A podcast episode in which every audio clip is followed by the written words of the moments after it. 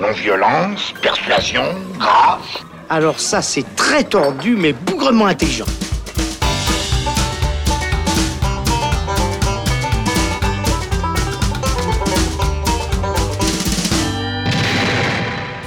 Cinéphiles, bonjour, bonsoir à tous, c'est Alex, je suis très heureux de vous retrouver pour euh, l'ultime épisode de cette année 2023, euh, bah, que nous enregistrons fin 2023, mais qui sortira Oui, mais début sort-il 2024? encore en 2023 C'est ça la question. C'est ça la question. Salut Thibaut, Salut Alex. ça va?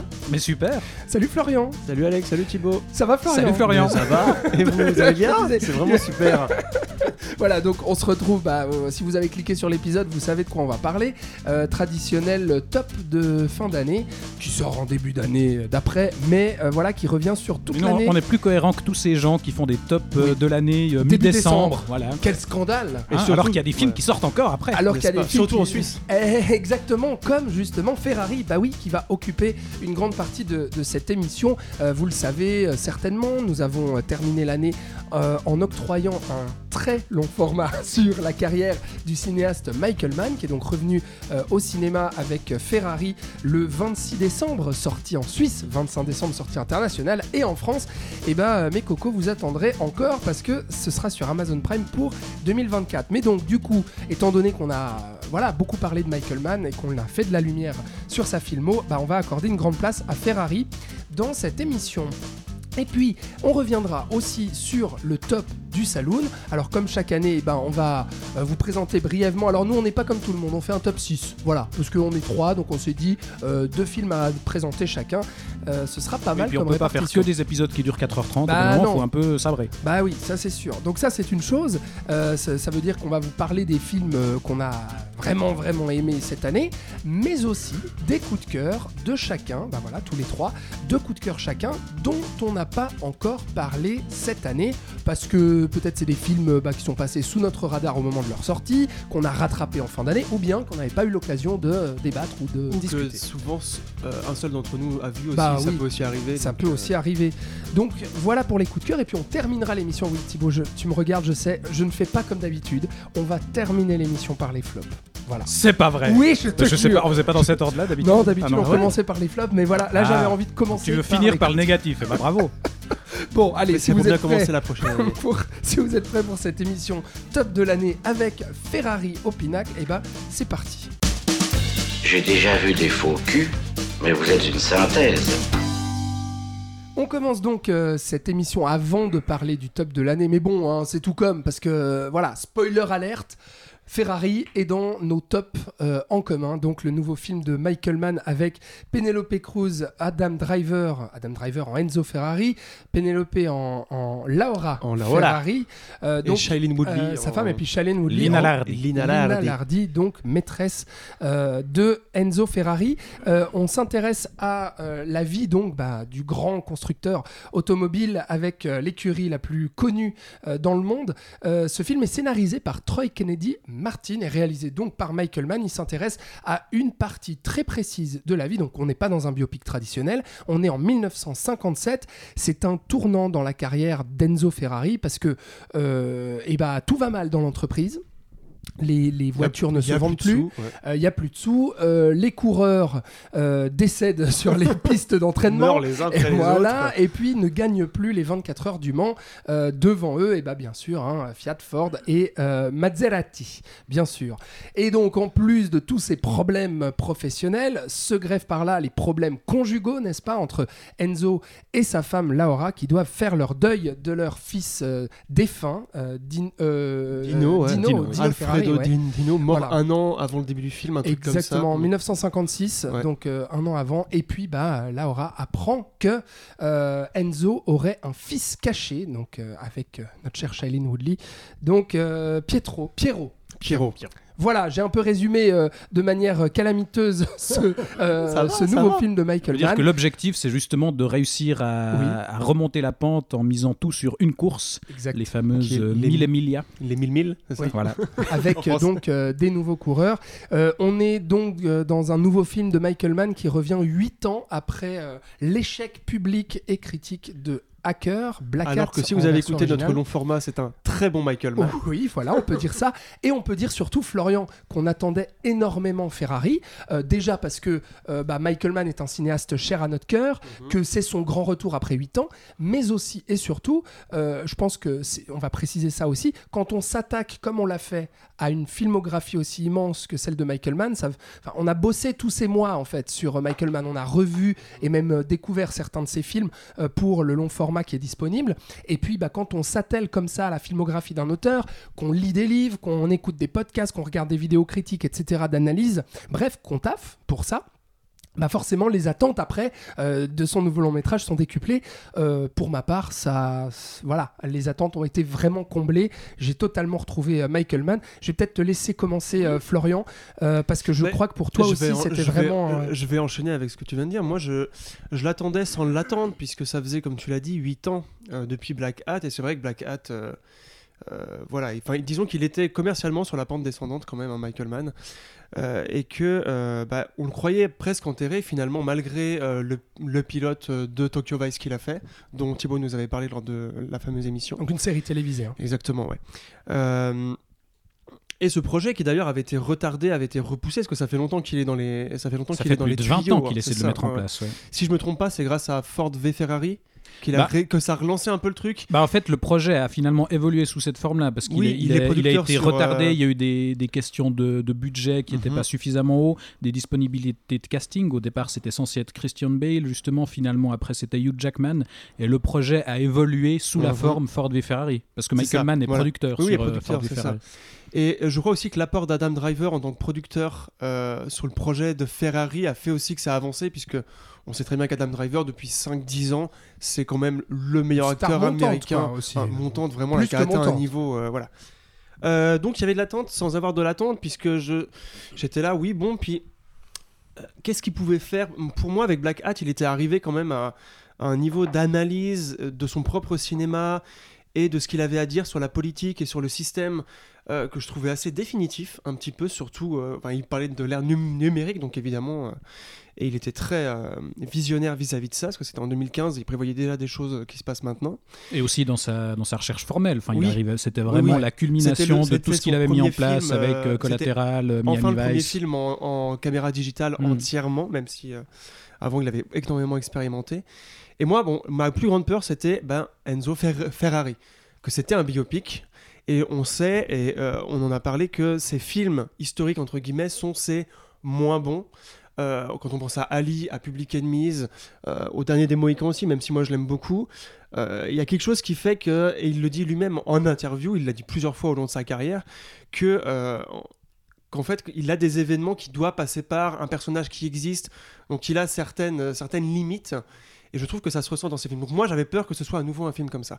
D'autant Et que, pardon, mais d'autant que Michael Mann, c'est vrai, brille de par le fait que c'est un cinéaste du contemporain. Ça Oui. a toujours été ça. euh, euh, ses plus grands films sont des films qui vraiment auscultent leur époque, quoi, et Exact. qui sont vraiment à un instant T. euh, voilà, donc. euh, Voilà, et donc là c'était ma plus grande peur, donc j'y allais pas à reculons, mais j'y allais pas non plus euh, moins que toi. Toi, que toi je me rappelle, puisqu'on l'a vu ensemble, t'étais vraiment. euh, T'en pou- t'en pouvais plus de ta life, entre guillemets. Bah, très hypé, ouais, bah, voilà, très clair. hypé, ouais.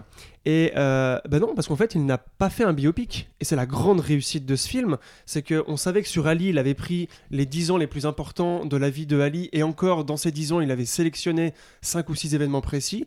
Là, c'est vraiment 6 mois. Ouais. Donc, c'est pas un biopic, puisqu'on va pas suivre Enzo Fe- Ferrari quand il est petit, etc., etc. On va vraiment suivre ce moment charnière. Et en fait, ce film est, est plus un portrait qu'un biopic. Et moi, c'est en ça qui m'a complètement soufflé. Euh, L'étude de ce personnage, il l'avait jamais fait aussi, euh, aussi profondément avant, de vraiment s'attarder sur un personnage et euh, de mêler autant l'intime au professionnalisme aussi. Puisque, ça on en avait déjà parlé évidemment, le personnage de Michael Mann, c'est celui qui existe à travers ses actes. Là, évidemment, il y a Et beaucoup d'actes. hein. Et son Ouais. métier, voilà, mais qui va avec ça, et son professionnalisme, comme je, dis- je disais. Euh, Et Là, donc là, je suis Ferrari, très surpris. C'est un pur héros Ah ben voilà, ça. c'est hallucinant. Ouais, ouais, hein. Donc il, il a fait un bon choix euh, en l'occurrence. Enfin voilà. Et euh, mais moi, ce qui m'a beaucoup étonné, ce que j'ai beaucoup apprécié dans le film, c'est qu'il va au-delà de ça et qu'il euh, et qu'il euh, toute cette partie intime qui d'ailleurs prend la plus grande place du film, hein, ou au moins la moitié, ce qui a été quand même cantonné à un quart, voire maximum un tiers avant dans ses films précédents. Les, enfin, souvent tout ce qui était romance, histoire d'amour ou relation au niveau du euh, couple. Là, c'est vraiment, euh, vraiment au centre. C'est aussi au centre parce qu'il y a toute cette histoire euh, du fils, puisque ben, son entreprise, il faut qu'il ait un fils héritier entre guillemets. Donc il y a tout, il y a tout ce questionnement. Est-ce que Pierrot quel nom va porter Pierrot? Est-ce qu'il va porter le nom de sa mère?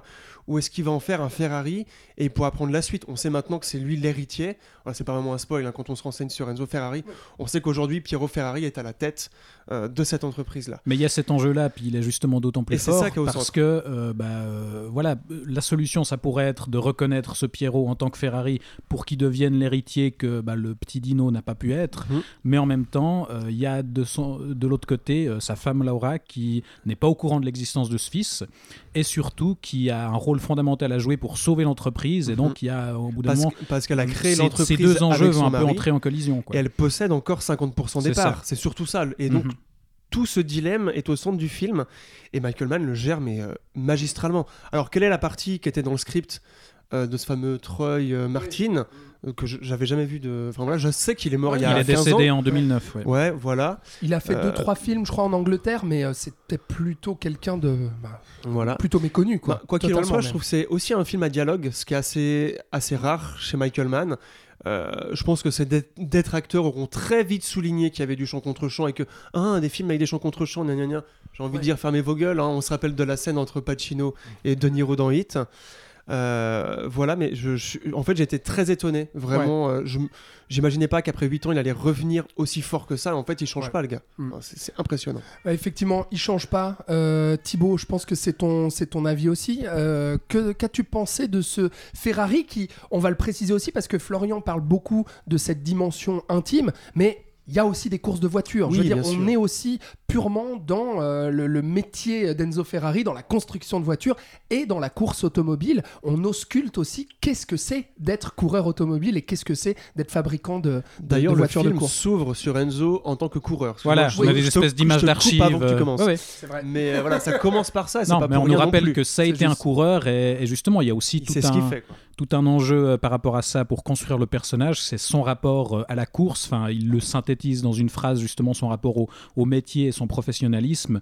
Euh, il dit que voilà, Ferrari, contrairement à, certains de ses concurrents, eux, ils construisent des voitures pour faire des courses. Et, Et, pas les pour autres les vendre. concurrents font Ou- l'inverse, voilà. Et donc il y a, il y a vraiment ce- cet aspect-là qui est, qui est au cœur du truc. Effectivement, les, les courses sont assez intenses et on nous rappelle justement euh, bah, le- le- la mort qui plane tout le temps euh, sur ces, sur ces totalement. coureurs. Quoi. Et euh, moi, j'ai j'ai eu un peu peur au début. Enfin, je- mon, mon appréciation du film a beaucoup évolué et en très peu de temps aussi au sortir du film. J'ai eu, je dois l'admettre, de la peine à rentrer dedans au début parce que, euh, bah, pour comparer justement à ces autres biopics ou ces autres films historiques, euh, je crois que c'est Thomas qui soulignait dans notre long format euh, Michael Mann que dans ces films historiques, con- contrairement aux autres films, il développe beaucoup plus le contexte, le monde autour des personnages, alors que dans Heat ou voilà ces films contemporains, le monde existe à travers euh, les, protagonistes. Et voilà, Ali, euh, il y a toute une, euh, tout un, toute une partie du film qui est consacrée justement au développement du contexte historique, euh, qu'est-ce qui se passe autour justement du personnage principal. Là, euh, ce coup-ci, on revient à quelque chose qui existe vraiment à travers le personnage. Tout est, porté par ce personnage de d'Enzo Ferrari.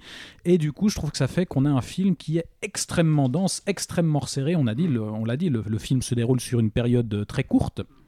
Il dure deux heures. Et il dure deux heures, c'est pas Hit qui dure euh, presque trois heures, où on a euh, un milliard d'intrigues parallèles qui se déroulent, euh, mais d'une fluidité hallucinante en, pa- en parallèle.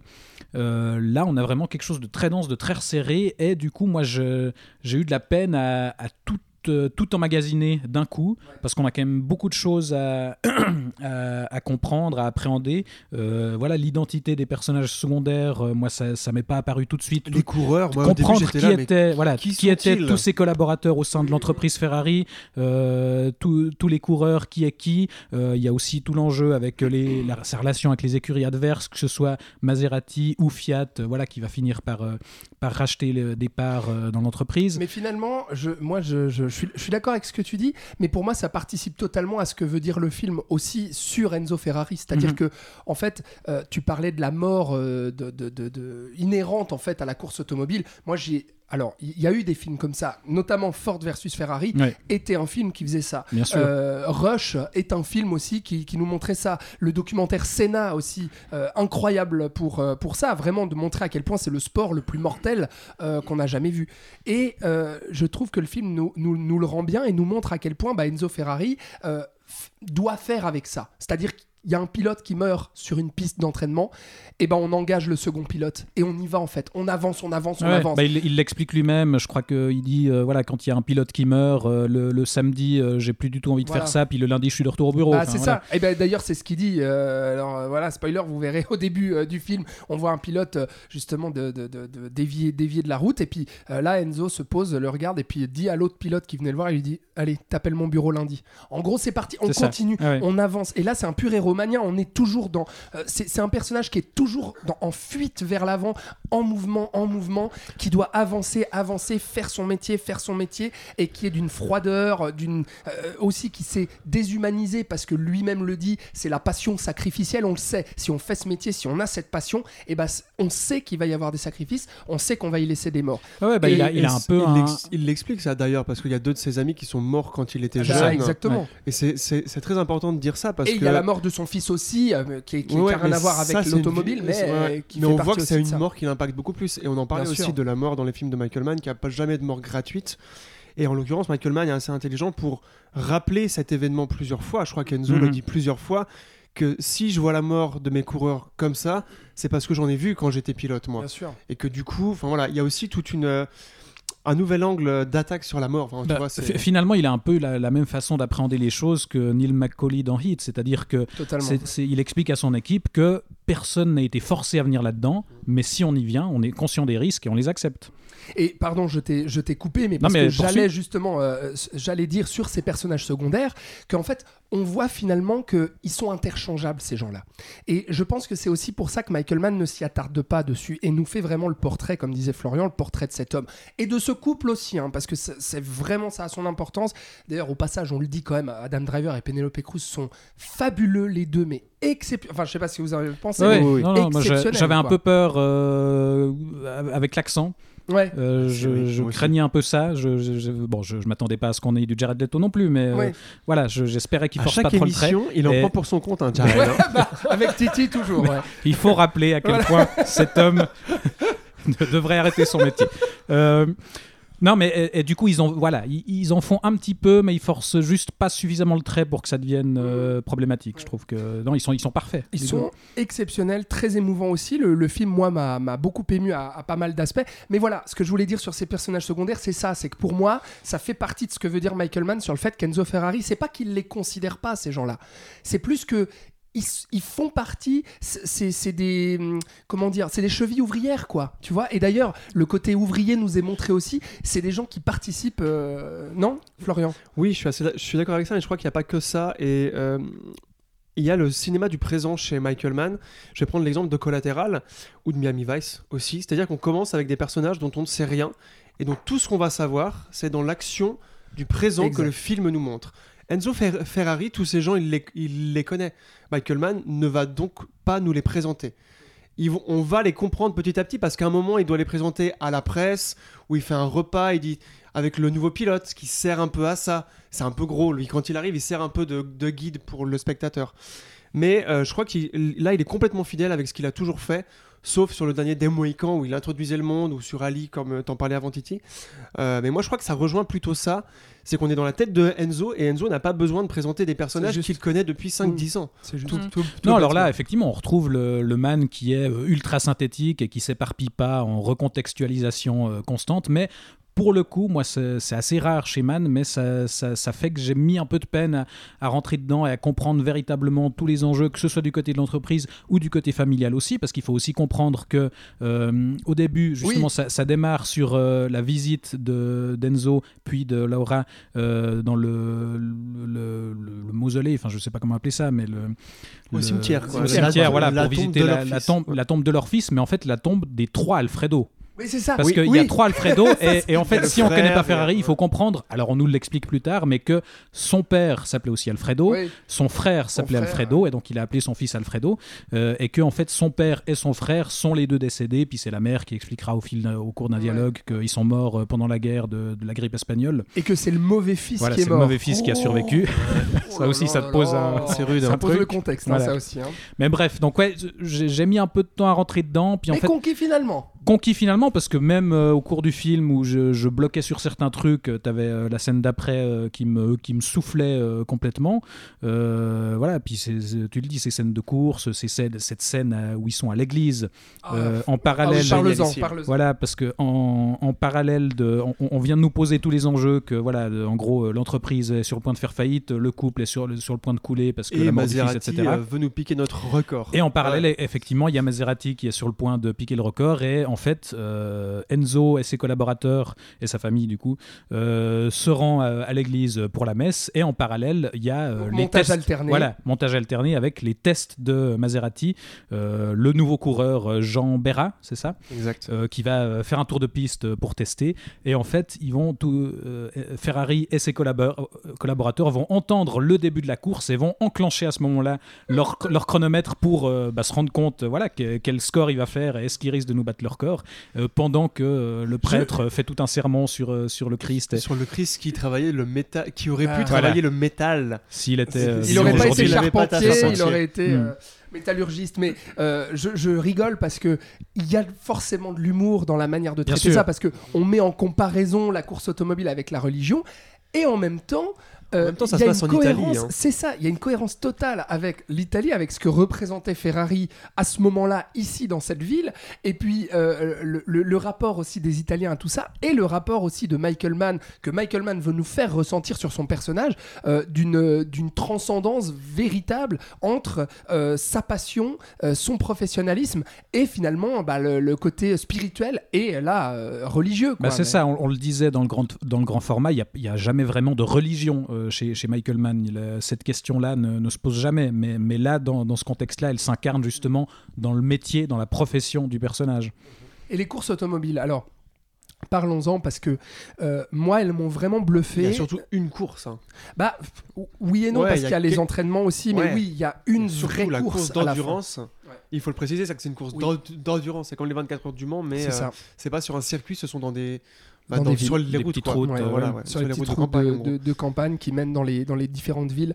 Euh, ça m'a bluffé parce qu'on retrouve en fait euh, deux choses vraiment présentes dans le cinéma de Michael Mann. À la fois le côté anti-spectaculaire, dans le sens où les courses sont spectaculaires pour ce que tu vis, toi, spectateur, en, temps- enfin, en, en termes d'émotion, mais elles sont pas, euh, comment dire, euh, affublées de- de- de- d'une mise en scène flamboyante Beaucoup spécifiquement. larges. hein. Alors, il y a des plans larges, mais il y a aussi des plans justement serrés, tremblotants sur, non pas ce qu'ont fait beaucoup de gens qui ont mis en scène des courses automobiles, euh, sur ce fétichisme euh, des roues, du, moteur, de- des leviers de vitesse. Il y en a peut-être un ou deux de plans comme ça. Mais ce qui m'a frappé, c'est qu'on est vraiment sur le visage des personnages et sur les émotions qui vivent en fait à travers la course. Et surtout à travers le, le- le mixage sonore aussi, qui est impeccable sur les courses, qui a quelques soucis dans les dialogues. euh, Oui, c'est Hein, vrai. hein, c'est- on c'est est très étrange, Il y a eu deux, trois trucs chelous. hein. vraiment bizarre, tu vois. On en parlait déjà sur Public Enemies dans notre long format, mais là, je trouve qu'il y a à nouveau un problème à ce niveau-là, bon, qui est pas très dérangeant. Par contre, alors, le, le- vraiment, le mixage sonore sur les voitures, sur les courses, et ça, ça rejoint ce que je vais dire après, c'est que on sent à fond que ce sont des tas de ferraille, quoi. Et que ce sont de tas de ferraille dangereux, mortels, euh, cassables, quoi, enfin, qui peuvent se briser à tout moment. À l'époque aussi, où il y a la sécurité, On est- c'était. putain, euh, on est à nada, l'aube des années Ouais, 60. mais il y, a- Ah ouais. il y a un vrai côté euh, explorateur, quoi. Ouais. enfin aventurier. C'est de la folie d'imaginer euh, voyager dans ces trucs. Moi, juste un truc Oui, pendant qu'on oui, est sur le sur l'aspect sonore. Un- une des choses qui m'a un petit peu freiné aussi dans, dans l'immersion et dans, dans, dans, dans le ressenti du film, je sais pas si ça vous l'a fait, j'ai un problème avec la musique, moi, tout bêtement. Ouais. Je la trouve assez lourdingue, pas toujours adaptée, et il y a même un moment vrai, ouais. où il va carrément reprendre euh, un morceau de Insider de Ah, Lisa noté, ouais. Euh, C'est bien ce que je me disais. Moi, voilà. je, croyais, je croyais que c'était la- site de Gla- vers la fin, Gladiator. après Mais non. qu'il y ait eu un, un événement dramatique, on dira, Ouais. Euh, là, tout d'un coup, moi, ça m'a complètement sorti. Je me suis dit pourquoi. Il y a... Enfin, le morceau est très beau, mais ça, ça m'a un peu surpris. Ouais. Et ouais, je trouve que la, la musique est assez, assez faible. Il y a des moments où ça coupe Avec net Cat, aussi. il avait Ouais. déjà Très fait bizarre. ça. hein. Hmm. Avec Black Cat, il avait demandé à un compositeur de faire la musique. Ouais. Ouais. Et Mais alors que là, c'est les- Daniel Pemberton qui est pas du tout un manche. Hein, mais... Non, non, mais. Et il avait en fait utilisé des musiques de vieux films, Mhm. de, de Ouais. films déjà existants. Je sais pas, il change peut-être d'avis pendant le montage aussi. hein. C'est Ça- quelqu'un qui. ouais, ça c'est possible. Euh, et donc pour revenir sur les, sur les courses, donc je trouve il y a vraiment ce truc là où, où tu sens euh, que l'objet est faillible aussi, tu vois, euh, et puis que le, le coureur peut dévier à tout moment et, et- et jouer sa vie. Et euh, il y a un exemple très concret justement. Toujours sur l'aspect sonore, on est avec euh, merde, comment il s'appelle cet acteur, euh, le docteur dans Grey's Anatomy, Patrick Dempsey. Patrick Dempsey. Et euh, on est avec lui, on entend le moteur, tu sais, qui fait comme ça progressif. Et d'un coup, quand il passe dans la ville, tu sais, il y a ce plan en fait qui est fixé sur son profil. Et puis la caméra ne dévie pas. Et puis qu'il le suit. Et tu entends le moteur, tu n'entends rien d'autre à part le moteur. D'un coup, tu entends la foule qui fait Ouah comme ça. Et après, tu n'entends plus la foule, tu entends le moteur. Et donc, je trouve que ça ça participe à l'immersion dans la Mhm. voiture avec le pilote. Ouais. Tu ressens exactement ce que ressent le pilote en fait au moment de conduire. Donc ça, je trouve que c'est euh, que c'est vraiment euh, vraiment fabuleux. Et aussi euh, dans la manière de bah, parce que voilà on en a déjà parlé on va pas vous révéler tout ce qui se passe dans le film mais notamment sur la mort il y a des scènes sans vouloir les révéler mais vraiment très choquantes très violentes, je pense des plus violentes de toute la filmographie de Michael Mann. Euh, on avait déjà parlé de la violence dans Hacker, mais là je la trouve encore plus sèche et, et, et, et sans concession et brutale et Frontal, et qui monte- quoi. Oui, bah. ultra frontale et moi qui m'a choqué en fait Ouais, au cinéma c'est- je m'attendais pas à ça. aussi, hein. C'est d'autant plus inattendu dans un biopic, justement, parce qu'on te montre la, la mort de véritables personnes et effectivement, il y va pas de main morte, quoi. Enfin, sans mauvais jeu. Vraiment, elle arrive. Oui. Mais je crois que c'est aussi, aussi choquant parce que ça arrive d'un coup. Bah Parce oui. que le gars, il conduit Mm. et il suffit d'un. De, genre un caillou sur la route C'est ou d'un coup de vent pour que Mm. les voitures sont tellement pas comme aujourd'hui qu'il dévie puis bah, vu qu'il est à 200 bah, paf Ouais. il s'envole enfin voilà il y a plusieurs scènes donc je vais pas mais euh, Non, c'est mais que on- la première scène comme ça moi j'étais là Ah oui, oui. qu'est-ce que quoi? Qu'est-ce Ouais. que c'est? Quoi? Ah, il a osé Ah oui, quoi. d'accord. Ouais. Il y, a des- il y a des effets numériques un petit peu douteux, faut, faut aussi le, le- le relever quand même. hein. Il y a des, voilà, il y, a- il y en a qui se voient clairement et puis, mais, mais on, par- on pardonne en fait tellement, si tu veux, la, la baffe est, est- est immense. Euh, on pourrait en parler des heures, les amis, mais je, Oui, je vous propose on qu'on conclue sur, euh, sur Ferrari de Michael Mann. Euh, Thibaut, franchement, Bah, on, a, on a de la chance en pas- Suisse quoi pas C'est- des- Alors, on a de la chance en Suisse, ça c'est vrai, de l'avoir vu au cinéma sur grand écran, ce qui ne sera pas le cas de la France. Je l'ai déjà Mais il précisé. y a vraiment zéro écran qui vont le passer en France Bah, Même genre à Paris, il y a pas je- une ou deux salles Non, écoute, c'est pas, c'est pas, fou, c'est pas prévu quoi. Mais Thibaut, donc au final, pas déçu. euh, Non, et- non, non, comme je disais, moi, c'était pas, c'était Enfin, une évidence immédiate, Oui. mais, mais justement parce que, comme je l'ai dit, c'est un film extrêmement dense et que je pense que c'est une, une, première, une vision ne suffit pas à, à tout emmagasiner et, et, et à tout, euh, voilà, tout appréhender. Donc justement, je me réjouis de le revoir et Moi, je il pense qu'il va se grandit, bonifier euh, à chaque, ouais. à chaque vision. Et même déjà en sortant du cinéma, euh, je, je, je commençais déjà à l'évaluer plus, de plus Ah en ouais, plus. moi, il donc, grandit euh, vraiment dans mon esprit aussi. donc oui, il y a c'est- un, grand retour. C'est vrai que c'est un film dense qui va très vite. Et quand tu l'as dit, ça m'a fait penser, bah oui, ça parle de course de voiture. Ouais. Le film va très vite. Mm. Parce que clairement, il aurait pu faire 3 heures avec ça. Ah bah c'est Ouais. sûr. Non mais franchement, voilà, super. Moi ça m'a fait plaisir parce que j'avais tellement d'attentes et de voir qu'elles ont été comblées, bah ça m'a fait plaisir. Et d'autant que, on le précise, mais je l'ai déjà dit en tout début d'émission, Ferrari finalement se retrouve dans nos top 10 respectifs. Oui. hein. Oui. Euh, dans le tien Florian, dans le tien Thibaut, dans le mien. Donc euh, Ferrari de Michael Mann, bah voilà, grand film de cette année. Euh, Thibaut se fait lécher par les chats de Florian, que vous avez peut-être entendu au micro avant, que vous réentendrez peut-être tout au long de cette Oui, ils sont émission. très affectueux. Voilà, c'est ça, ils veulent te souhaiter la bonne année. C'est gentil. Euh, voilà pour Ferrari de Michael Mann, donc en salle en Suisse depuis le 26 décembre, très bientôt sur Amazon Prime en France. Euh, on espère, euh, vous amis français qui nous écoutez, que vous pourrez très bientôt euh, le découvrir parce que, bah, vous l'aurez compris, ça vaut vraiment la peine. Voilà, sans transition, on va donc passer, même si on a déjà commencé à le faire, parler de ce bilan et de ce top euh, 2023 parce que Ferrari en fait partie, mais euh, on va dresser le bilan et on va vous donner les six meilleurs films choisis par le Saloon, donc le Saloon nous trois, hein, version, euh, version réduite du Saloon, avant de vous donner nos coups de cœur. Mais avant ça, j'aurais juste aimé qu'on fasse un petit bilan global en fait de cette année 2023. Thibaut, comment qu'elle était cette année? Mais elle était super. Non, moi, j'ai déjà deux bases de, de la peine à faire des tops. C'est mon pire cauchemar. Donc, euh, Ça, on que, sait. que vous m'y obligiez chaque On année, ça- je vous hais un peu plus chaque année. Euh, mais non, du coup, ça, ça a été compliqué, d'autant plus cette année, parce qu'il y a, il y a eu énormément de, de bons films tout au, tout au long de l'année. On, on le verra. euh, Un des films du top qu'on a retenu, c'était en tout début d'année. C'était peut-être mars. Oui, février ou mars. Euh, donc dès le départ, ça commençait bien et, ouais, la suite de l'année n'a pas dé- démérité. On a eu euh, voilà des, choses très intéressantes à voir euh, dans le panorama audiovisuel général, notamment en ce qui concerne le milieu du blockbuster. Ça, a beaucoup été discuté, mais voilà le, four de certains films ou en tout cas les contre-performances de certains de certaines grosses machines et notamment l'empire Disney qui, péclote un peu, que ce soit du côté Marvel ou euh, de ces films d'animation ou remake de prise de vue réelle ou voilà où là ça, ça ne marche enfin la mécanique qui était si bien huilée avant euh, ne marche plus et donc on Disons voit que les, a gens- les gens, je pense qu'ils se rendent compte qu'ils en ont marre C'est ça. pour des cons. hein. il y a euh, Peut-être. certains réflexes qui commencent à changer euh, de la part du public. Mm. Euh, les, les gros cartons qui ont été Barbie Oppenheimer, on voit que maintenant il faut euh, un phénomène qui Un phénomène, précède le ouais. film, Ouais. Euh, mais que le bouche à oreille ne, ne fonctionne plus forcément euh, s'il n'y a pas une petite impulsion au départ. Ouais. Et donc, euh, donc voilà, c'était très intéressant de voir ça. Puis, euh, et donc, ça- on espère que ça va amener euh, à des changements euh, pour les années futures. Mm. Mais en tout cas, c'était une année assez riche en termes de, de cinéma. Florian, Alors, moi, je année riche et surtout année euh, très compliquée pour faire un top. Parce que oui, on, on de en parlait off, films, là, vraiment. juste avant, c'est qu'on on aimerait mettre 30 films dans notre top 10, quoi.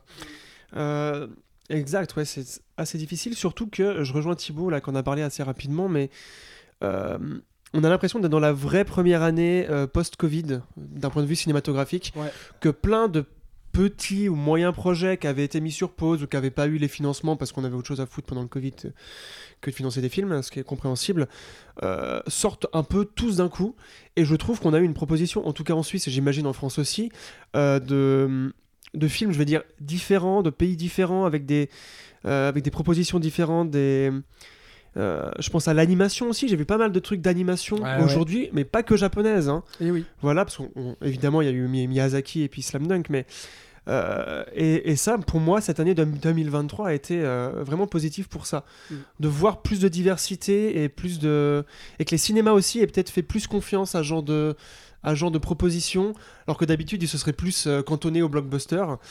Euh, donc ça, moi, je suis très content pour ça, d'où euh, le problème du top, parce qu'il y a beaucoup de ces nouvelles propositions qui m'ont beaucoup plu et qui se retrouvent un peu ah, voilà et euh, moi je voulais noter aussi le- tu parlais de Disney qui baissait mais Disney Plus pète la gueule Netflix se pète la gueule aussi 2023 aussi c'est le début de la fin pour les plateformes de C'est streaming ça, la, la prophétie qui nous disait bah, Ouais. les plateformes vont tuer le cinéma. Finalement, Bah, on voit que non. c'est pas aussi simple que ça. euh, je C'est même euh, à l'inverse, enfin, dans le sens où le, Est-ce le- les revient- salles euh, commencent à se porter, se reporter mais je de pense mieux en qu'on mieux. je pense qu'on revient à un statu quo euh, pré-Covid tout, tout bêtement comme c'est dans le commerce parce que je travaille dans le commerce le phénomène est le même en gros Euh, et donc je pense que le cinéma, la salle et le streaming aussi commencent à se, à se réajuster un peu comme avant, pas exactement.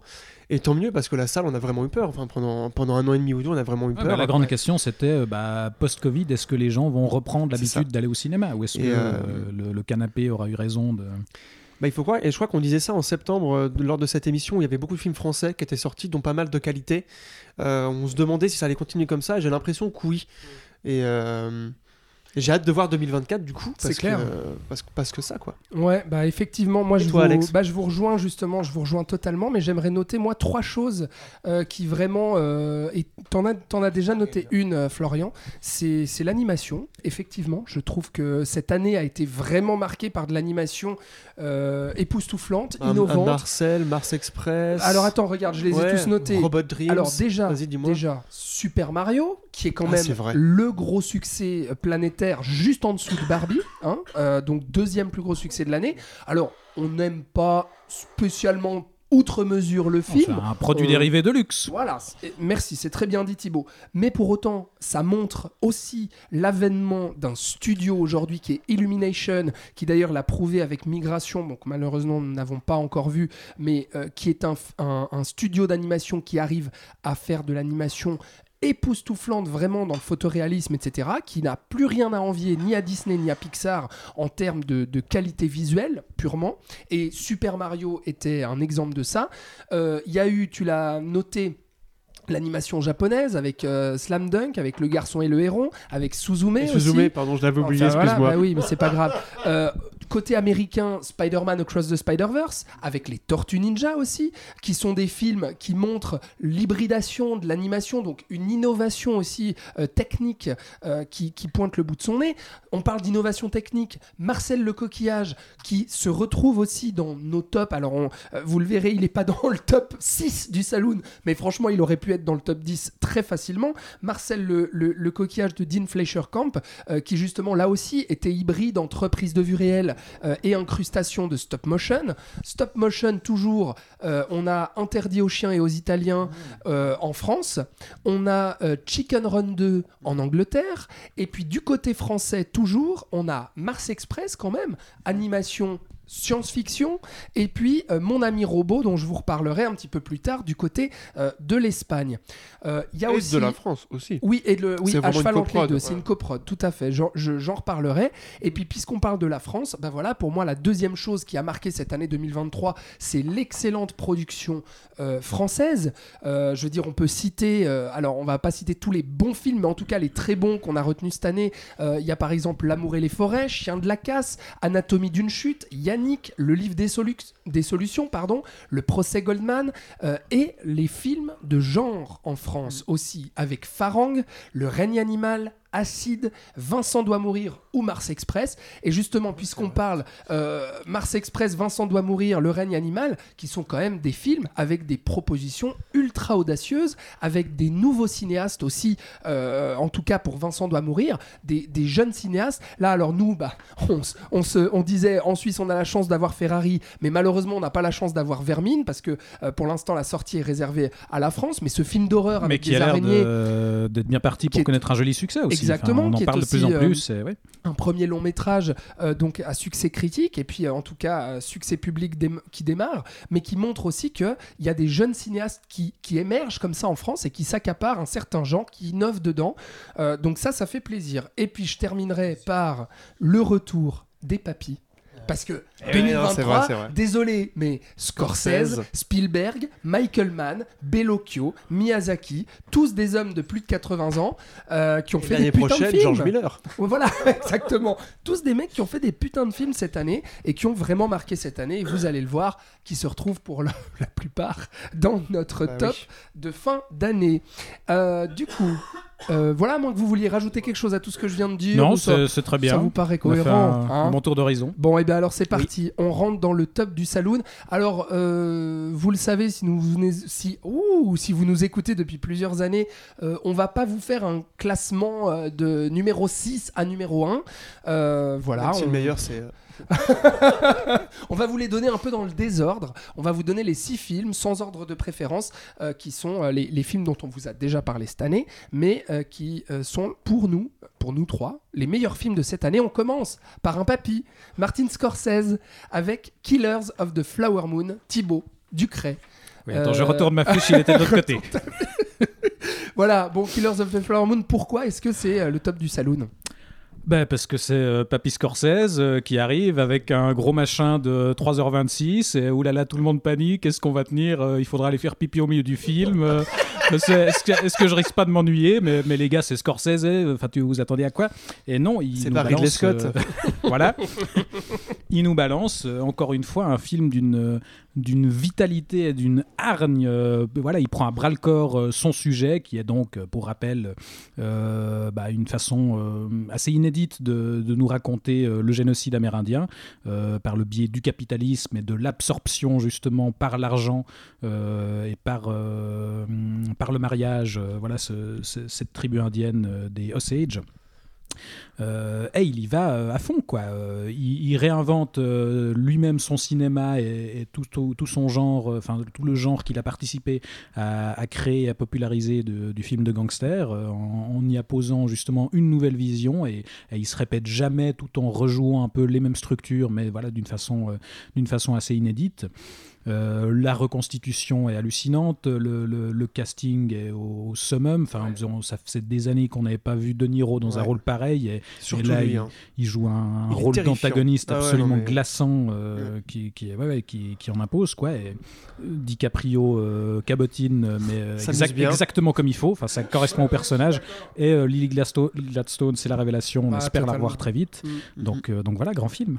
Grand film de Scorsese, bah Florian, Oui, toi aussi c'est dans ton top de l'année. hein. Complètement d'accord. Euh, euh, je trouve que c'est un film très moderne pour, un, pour quelqu'un de son âge et qui revienne sur son genre euh, fétiche du film de gangster, qu'il en reprend les, les codes mais qu'il en fasse complètement autre chose. Bah, c'est vrai, C'est ça qui est coupe, complètement mais fou, mais- Ça pourrait paraître poussiéreux sur le papier. Parce Ouais. qu'on se dit, Papy Scorsese qui reprend De Niro, qui prend DiCaprio, son acteur fétiche, Mhm. qui nous fait ce que le film n'est pas, mais en tout cas, c'est- euh, pas mal de gens attendaient à ce que ce soit ça, mais une grande fresque hollywoodienne de 3h30 euh, sur justement la naissance de l'Amérique avec les Amérindiens, etc. Sur le papier, on pouvait se dire, Hmm, ça peut être poussiéreux, et quand on voit le Mais film, non, on parce qu'en fait, pas du tout. Et il en fait quelque chose de beaucoup plus euh, moderne et j'aime pas trop ce mot, mais réaliste. C'est-à-dire que bah, quand on pense aux associés ou à Casino ou au loup de Aux Wall affranchis. Street, les associés, pardon, oui, les affranchis. les affranchis. Excuse-moi. c'est pas grave. Euh, c'est très stylisé, c'est très fun. Disons qu'il glorifie quand même ce milieu-là. Et là, c'est pas du tout le cas. Et c'est ça que j'ai plus trouvé aucun aussi. romantisme. Il n'y a plus aucun romantisme et il traite le, euh, le gangstérisme euh, comme le capitalisme. En fait, le capitalisme est une forme de gangstérisme. Et si le film fait 3h30, euh, c'est ça que je trouve très fort, c'est que c'est tellement imbriqué dans notre quotidien et dans nos vies que c'est pour ça qu'il a eu besoin de temps. Et c'est pour ça que De Niro, on ne sait jamais vraiment.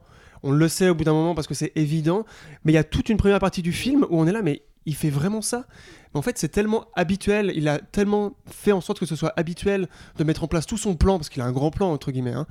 Et c'est ça que je trouve très fort avec ce film, c'est que euh, il s'est assagi, entre guillemets, c'est comme s'il avait compris ce que faisait le vrai gangstérisme dans le monde réel, en gros, en prenant cet exemple euh, sur les, les Indiens Osage. Et je trouve ça excessivement fort.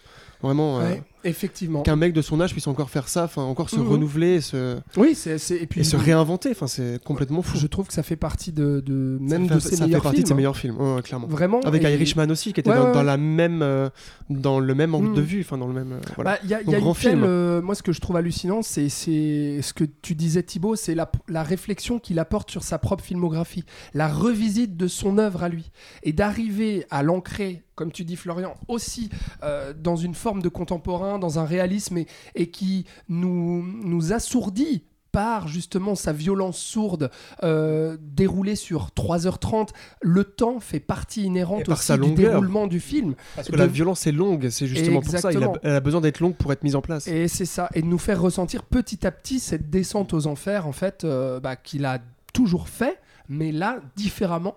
Euh, Il y a une sorte de chemin de croix aussi euh, là- là-dedans, quoi. Donc, euh, non, c'est- passionnant. Donc, Killers of the Flower Moon, c'est un de nos films de l'année, sans hésiter. vraiment, bah, si vous voulez en savoir plus, même si on a répété pas mal de choses, euh, vous pouvez aller... bon, euh, allez faire pipi avant quand même.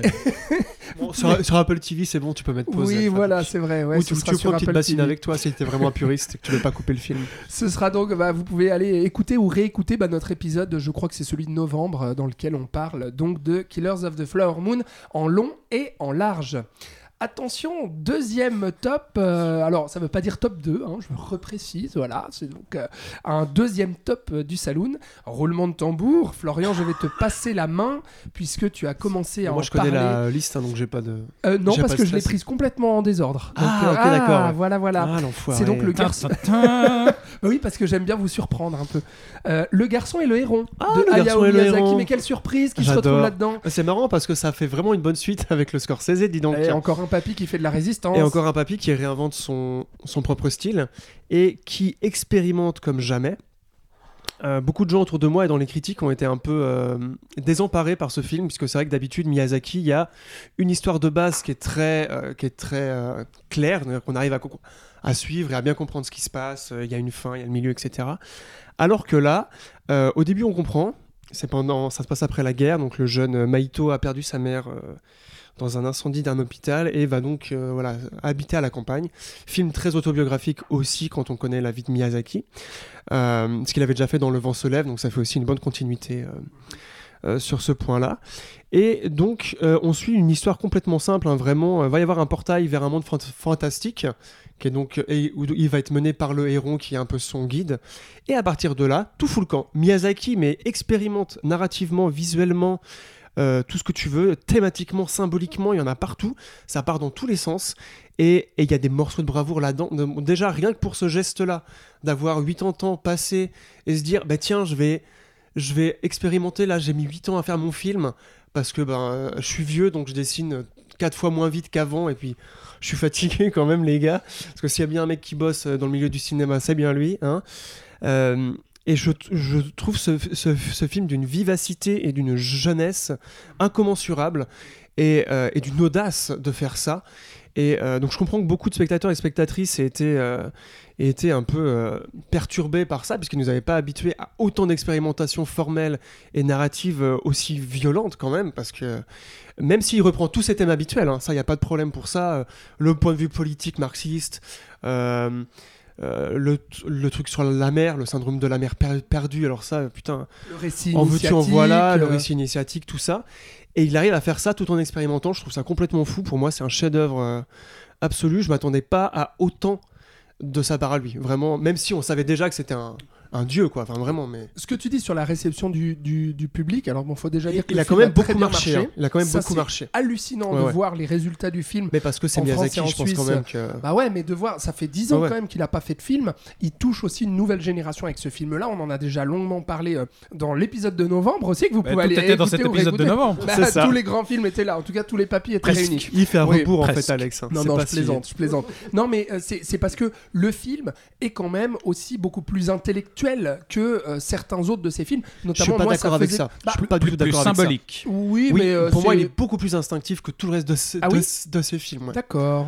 Parce que justement, il va Ah dans oui, tous je me les souviens sens. plus qu'on n'était pas d'accord là-dessus. Oui, oui. Ouais, ouais. Mais si, ouais. c'était très clairement notre point de discorde. Ah oui, alors c'est ça. Ah oui, c'est ça. Tu n'as pas réécouté toutes les émissions de 2023 Non, mais euh, donc moi, moi aussi, j'adore absolument le, film. C'est dans mon top de l'année aussi. Sinon, ce serait pas là. On le citerait pas là parce que c'est, je pense, en- on parlait d'animation.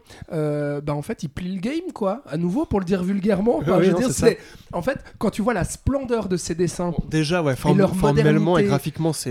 c'est à tomber par terre, c'est hallucinant. Et puis euh, toutes les expérimentations que, que tu cites, Florian aussi, moi je me suis laissé complètement happer dans cet univers euh, euh, somptueux et, et à la fois dérangeant, horrifique par moments, fantastique par d'autres. Euh, voilà quoi, c'est c'est- c'est- c'est une, une plongée totale dans, dans l'univers de cet homme et il y a une telle cohérence avec son cinéma. Donc euh, ça faisait plaisir de le revoir. euh, revenir, voilà, comme Michael Mann, quoi. Putain, Mhm. enfin il revient Miyazaki et vrai. il marque un grand coup, donc euh, donc c'est c'est super. Euh, Thibaut, Ouais, non, bah moi, je, pareil, j'étais hyper emballé. euh, J'avais été très surpris par le film, qui est en apparence une espèce de, best-of de, toute son œuvre. Enfin, on l'avait déjà dit. Voilà, on, a du Chihiro, du Mononoke, euh, du Totoro. Il y a même un peu de Arietti par-ci par-là.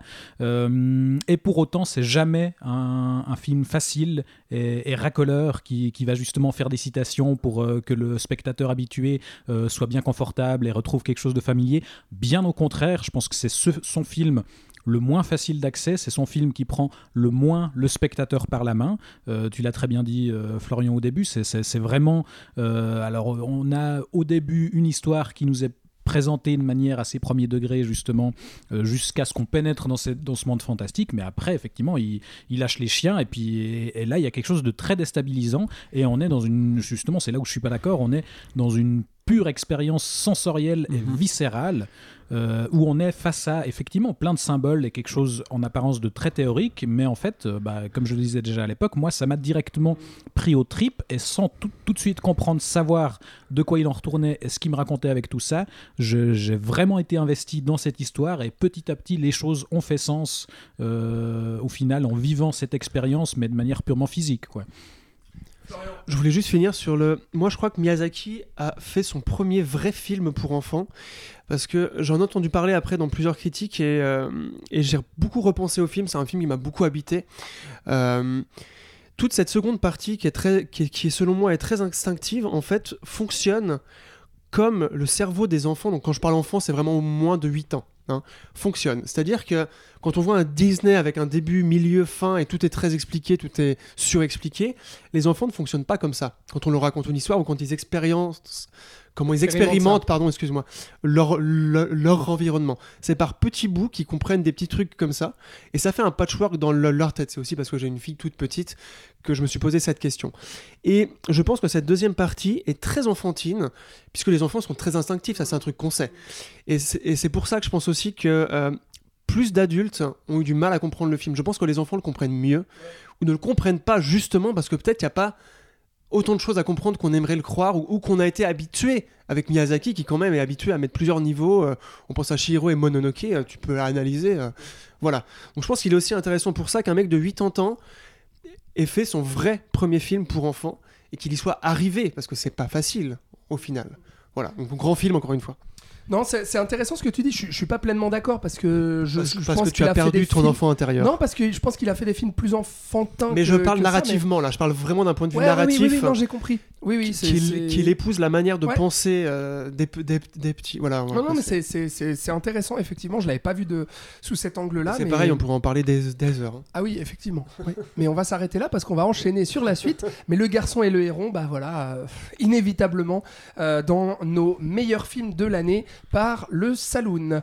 Troisième film qu'on va vous citer, euh, Thibaut, je te regarde, parce que, euh, bah oui, c'est toi que je vais lancer sur ce film-là, qui euh, est Tourne donc sorti Titi. au début d'année. Ah, c'est celui-ci. Un autre Ah ouais. papy. Ouais. Euh, cette fois-ci, c'est Tonton Spielberg qui nous a mis une baffe. à- voilà, c'est The Fablemans, qui est donc, alors je le dis aussi, c'est ton film préféré de C'est le, le vrai numéro 1. Et Voilà. c'est mon numéro Ah, 1 très bien. moi aussi. Euh, bah voilà, enfin, Et moi, il est chef- pas dans mon top chef-d'œuvre. 10. Il est pas dans ton top 10, Florian, mais bon, il est, Oui, il il est dans il ton est top pas 20 loin, quoi, peut-être. voilà, Bon, dans, ton top 20. il, faut, il faut aller jusqu'au top sûr, 20 pour que tu l'inclues. Bah oui, mais il se retrouve là Mais parce, que nous qu'il on l'a tellement. Florian, euh, non mais nous, euh, l'ayant mis numéro 1, toi et moi, Thibaut, bah forcément ça a fait grimper euh, ce film-là, chef-d'œuvre de Spielberg. Là aussi, on parle, bah, en fait, encore un lien avec les deux autres films qu'on a cités précédemment.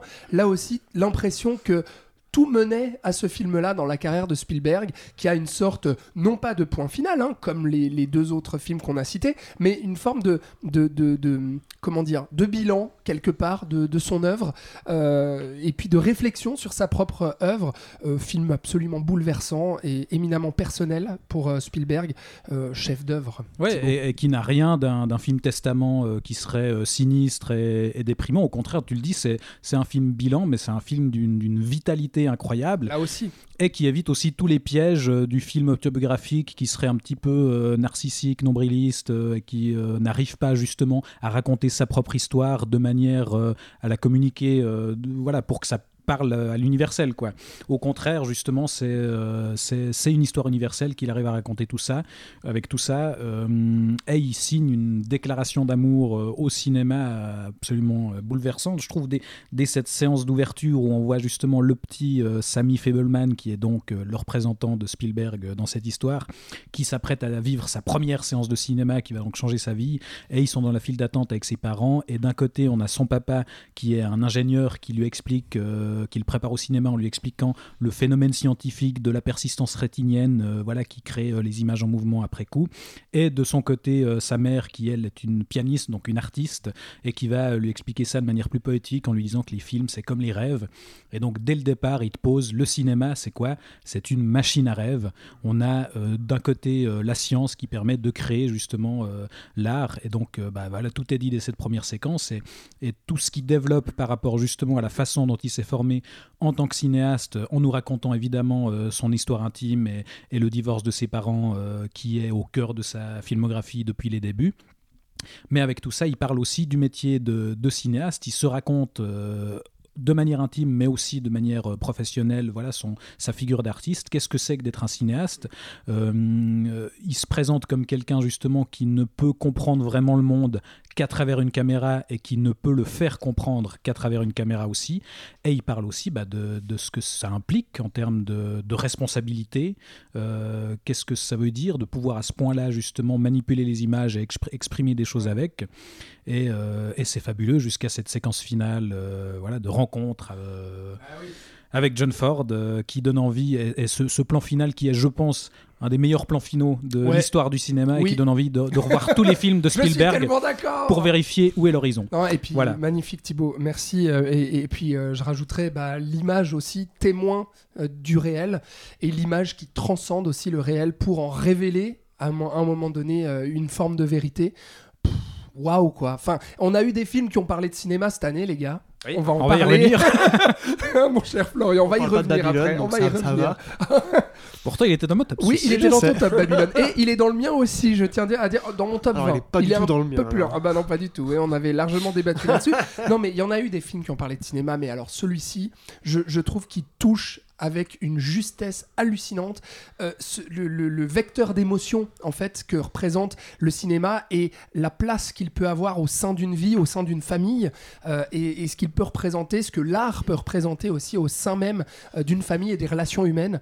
Donc moi c'est un film qui m'a absolument bouleversé par le fond et aussi par la forme parce qu'on retrouve totalement la mise en scène de Spielberg aussi il fait, sans, être dans la flamboyance, il, garde une forme de, virtuosité, une manière de jouer à nouveau avec, euh, euh, bah, que ce soit avec le plan séquence pour présenter ses personnages ou autre, euh, ou à travers le montage et, une forme de, dynamique comme ça, et, sa manière aussi nostalgique sans être mélancolique de, montrer aussi les, tournages un peu artisanaux, on va dire. Tu vois, il y a, une ode à l'artisanat aussi dans ce film-là que, que, qui m'a bouleversé. on l'a vu en début d'année, en mars. Et moi, ça ne m'a pas quitté. Euh, je pensais pas hein, que ce, spécialement ce serait. Euh, je, ne suis pas sorti de ce film en me disant c'est une évidence, euh, personne ne battra ce film-là. Mais finalement, plus les mois ont passé, plus j'y repensais en me disant non, non, mais en fait, c'est enfin, le chef-d'œuvre vraiment euh, définitif de, de, cette année pour moi. Florian, c'est alors c'est marrant parce que moi ça a été vraiment l'inverse de ah, toi. Voilà. Alors je l'ai beaucoup aimé quand je l'ai vu, je l'ai trouvé très, je l'ai trouvé très ludique aussi. Mm.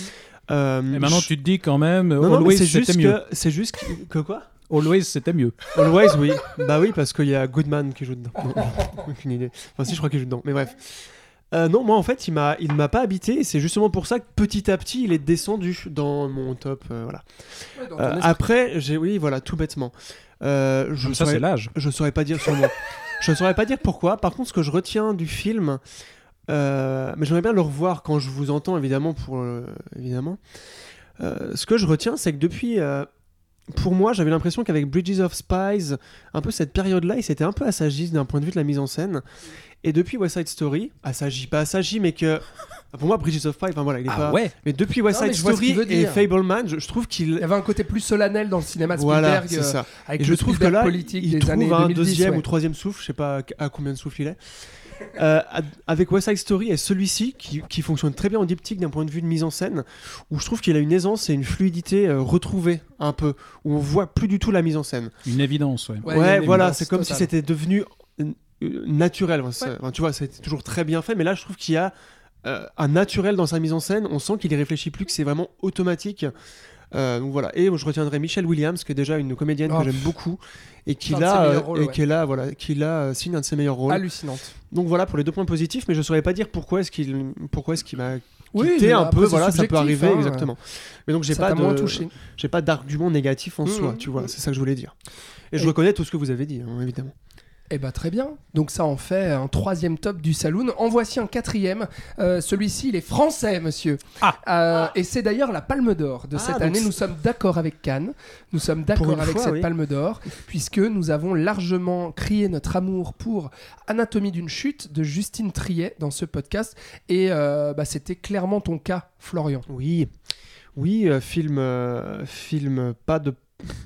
Ah, comment le résumer C'est il y a plusieurs films en un, c'est ça que je on trouve peut assez dire que c'est un film de procès, c'est ça que tu voulais pas dire? Ouais, non, parce que je crois pas que ce soit tant un film de procès que ça. Le procès Goldman est plus un film de procès. Ouais. Mais c'en est un, mais c'est plutôt un film sur la théâtralisation du procès, sur l'étude de. euh, de euh, que la vérité n'existe pas, surtout pas dans un procès et dans Mm. une cour. Tout ce qui existe, c'est le verbe et la parole.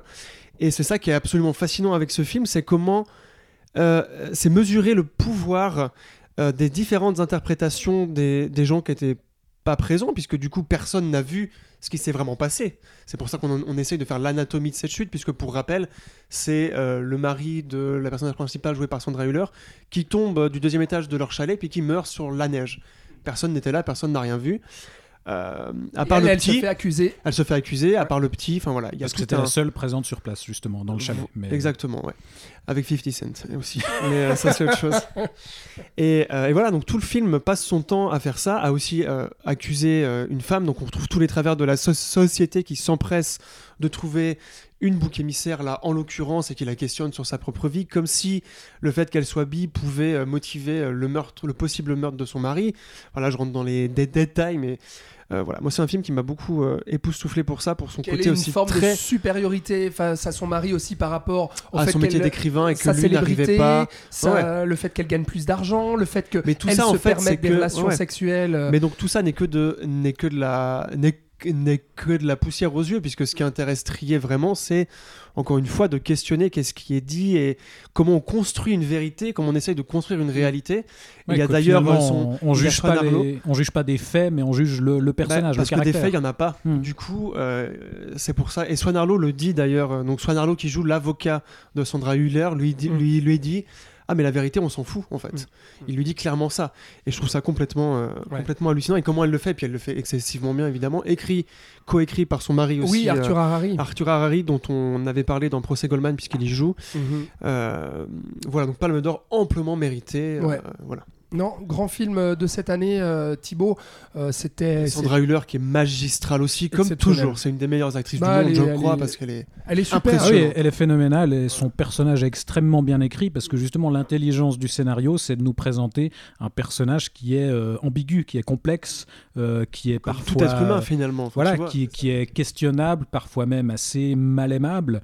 Et, et c'est justement ce qui est fascinant avec ce film, c'est qu'on nous pose nous-mêmes dans la, la position d'un juré, où euh, bah, la fin, le film ne nous dit pas clairement euh, coupable ou non. Euh, et c'est à nous de- d'essayer de, décrypter tout ça. Non, non, absolument. Et moi, c'était, vraiment une, évidence, même si tu vois, euh, un peu, comment dire. J'ai l'impression que ça n'a pas été au, au moment où la Palme d'Or a été décernée, c'était pas spécialement euh, euh, une, une, une évidence de la part de la, de la critique. Je- pas mal de, de- de critiques avaient dit justement, euh, oh mais euh, très bon film, hein, mais un peu convenu par rapport aux autres films, comment dire, rentre dedans qu'on a pu voir, qui étaient beaucoup plus, beaucoup plus, enfin qui bougeaient beaucoup plus les lignes, etc. Et en fait, bah moi en je découvrant le, pas, je sais pas quoi dire celui-là il les bouge beaucoup bah je suis en- d'accord aussi. avec ouais. plus de discrétion peut-être Ah, absolument. Non, mais c'est juste. Alors, on n'a pas vu. euh, il nous reste à voir euh, The Zone of Interest, par exemple, de Oui. Jonathan Glazer, qui arrive fin janvier. Mais effectivement, moi, en découvrant le film euh, en salle. Anatomie d'une chute, donc euh, pour moi, je me suis dit waouh. Enfin, c'est euh, grand film et en fait, il m'a tellement, euh, il, il m'est tellement resté en tête Mhm. finalement. Moi, qui pensais aussi qu'il y avait certaines limites à un moment donné, qui me disait bon, la mise en scène finalement un peu convenue, etc. euh, euh, c'est, c'est- le film ne brille pas par, ce- par cette partie-là. Et au final, au fil des, des semaines et des mois, le- je me suis rendu compte à quel point le film restait limpide dans, mon, dans ma mémoire et à quel point il m'avait marqué. Et je me souvenais de tout, en fait, vraiment. Et encore aujourd'hui, je me souviens de tout. Euh, ce qui en fait, à mon sens, un film éminemment singulier euh, et, voilà, comme une évidence, l'un des grands films euh, de cette année. Voilà, on va passer à la suite, mon cher Thibaut. Oui, il en Voilà. reste deux donc si on, Euh, si on, si on s'est Il bien en compté reste deux, absolument. Ah, et on va j'ai parler. une petite idée. Oui, on va parler de Oppenheimer Voilà. de Christopher Nolan. Encore un film de 3 heures, mais ma pauvre Ouais, dame, euh, encore- comment on fait pour se caser une séance pareille? Encore un homme blanc. Non, pardon, allez, vas-y. Non, bah, Écoutez, euh, bah, Oppenheimer, moi, c'est, c'est- ça a été une des grosses claques de cette année parce que c'est, bah, c'est, c'est tout bêtement en fait le film qui m'a définitivement réconcilié avec euh, Christopher Nolan, avec qui euh, j'avais pu un peu chipoter ces dernières années euh, parce que C'est le cas de le dire. ça, ça, mais parce que ça avait tendance à, à m'agacer. euh, voilà, Christopher Nolan, le génie, euh, toutes ces vidéos. euh, euh, on vous explique la fin d'Inception, vous n'avez pas vu ce détail-là parce que gna gna gna. Et, et voilà, comme on avait Et tendance que à. dira ton voisin de droite hein. comme on avait tendance à, à le porter au nu, je pense que j'avais peut-être une position un peu bête de, de voilà de- d'aller à l'encontre de ça et de forcer un peu le trait peut-être euh, dans mes réticences à, à propos de Nolan, alors que c'est un cinéaste que j'ai toujours beaucoup aimé et, et dont les films m'ont toujours euh, toujours passionné. Donc là maintenant voilà, je, je balance tout ça et euh, je le dis, voilà, c'est un très bon cinéaste qui a ses limites, mais mais c'est pas grave, il fait du très bon cinéma et euh, j'attends impatiemment chacun de ses films. Surtout que c'est vrai ce que tu dis après Tenet en plus, qui Ouais. nous avait tous déçus Déçu. ici. Mais, moi- mais même Tenet, je l'ai revu à la hausse. C'est Ah, dire. c'est dire, c'est dire. Non, mais là, de, de voir Oppenheimer, beau, on, a- ouais. on avait peut-être quelques petites craintes. Même moi, qui suis un grand fan de, de Bien sûr, Christopher ouais. Nolan, j'attendais un peu en me disant bon, il m'a quand même déçu avec Tenet. Euh, on verra, on verra. Oui. Et en fait, euh, Oui, puis c'était difficile de, savoir à quoi s'attendre avec euh, voilà un, un biopic, un film historique, euh, trois heures, euh, la bombe atomique. euh, Ouais, oui, euh, bon, j'ai pas voulu, j'ai pas voulu utiliser les effets spéciaux, j'ai fait péter une vraie bombe, voilà. Bref.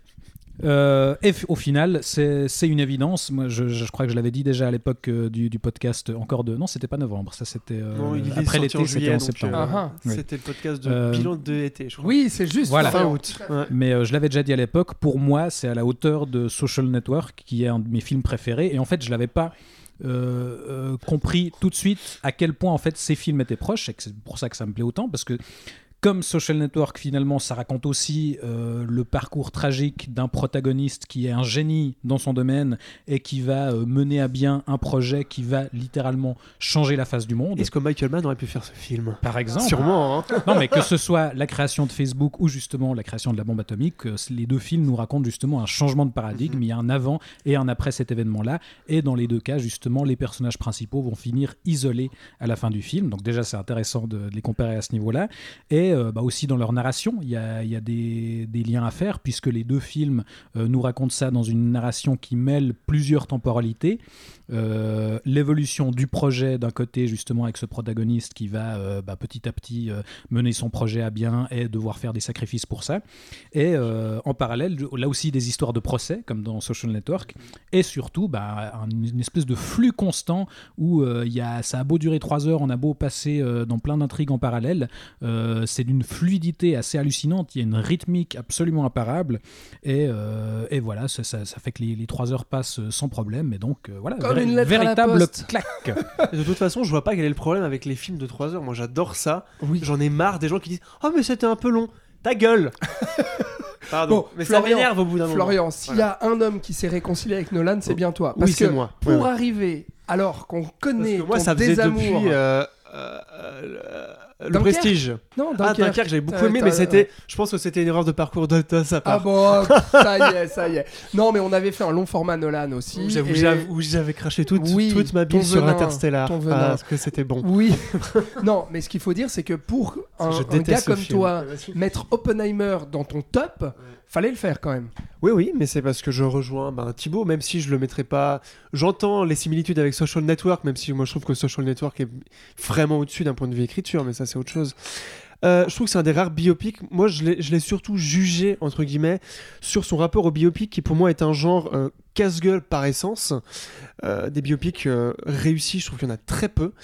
Et celui-ci est réussi parce qu'il ose en fait épouser euh, toutes les parties de la vie, presque toutes les parties évidemment, de la vie d'Oppenheimer, notamment la troisième, qu'il aurait pu couper parce que ça, a été, ça lui a été beaucoup critiqué. Ah mais la troisième partie, on se fait chier, ils font que Ah bah, de une fois que parler. la bombe a pété, est-ce qu'on a besoin de continuer fout. Voilà, c'est ça.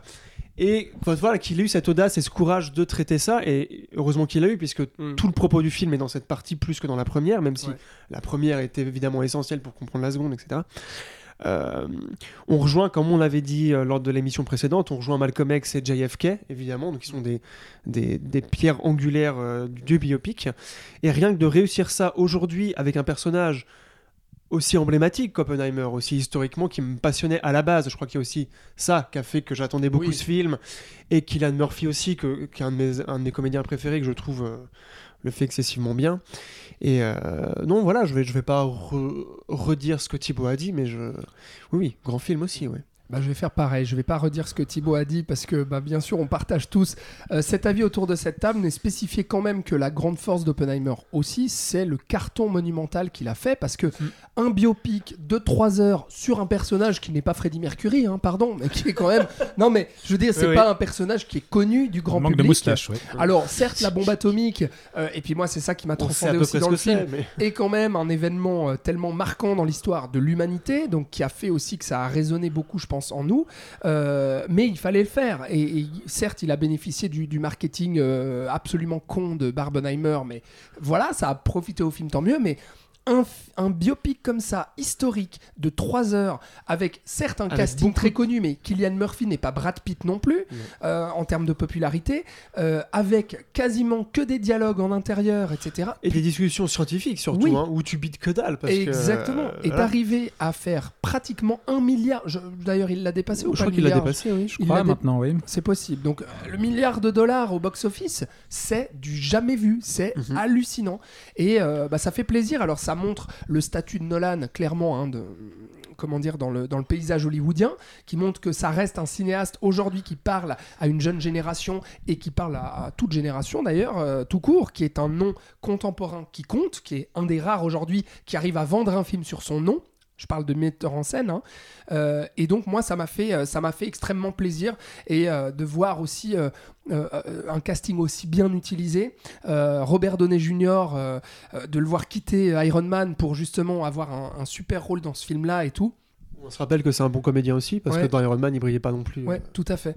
Euh, donc, euh, donc voilà, enfin, film, film passionnant pour tout ce qu'il raconte et aussi là empreint de beaucoup d'ambiguïté euh, sur euh, la nature du personnage et sur justement le, Sur le- la morale. la- exactement, la morale, la bombe atomique, on y va, on n'y va pas, qu'est-ce qu'on fait, qu'est-ce qu'on doit faire à la place de ce personnage, est-ce qu'on doit la construire ou est-ce qu'on doit pas la Et construire cette scène avec Truman, jouée par Gary Oldman, qui moi reste la Oui. meilleure scène, hein, je la trouve incroyable. Mm, mm, Elle dure mm. deux minutes, mais incroyable. Ouais, là aussi, le, le, le, le point, vue politique, c'est complètement euh, fou. quoi. que Nolan arrive à mettre dans ce film-là, c'est c'est Alors que d'habitude, la politique, euh, ça lui passait au-dessus. Enfin, il a jamais. Bon, là, il le traite ça pas a non jamais... plus. Non, mais ça a jamais été un, un Mais il cinéaste y a quand même une pique qui est quand même assez présente là. Enfin, voilà. Ah bah clairement, ouais. Ouais. ouais, sur les États-Unis, ouais, c'est à charge. Ouais.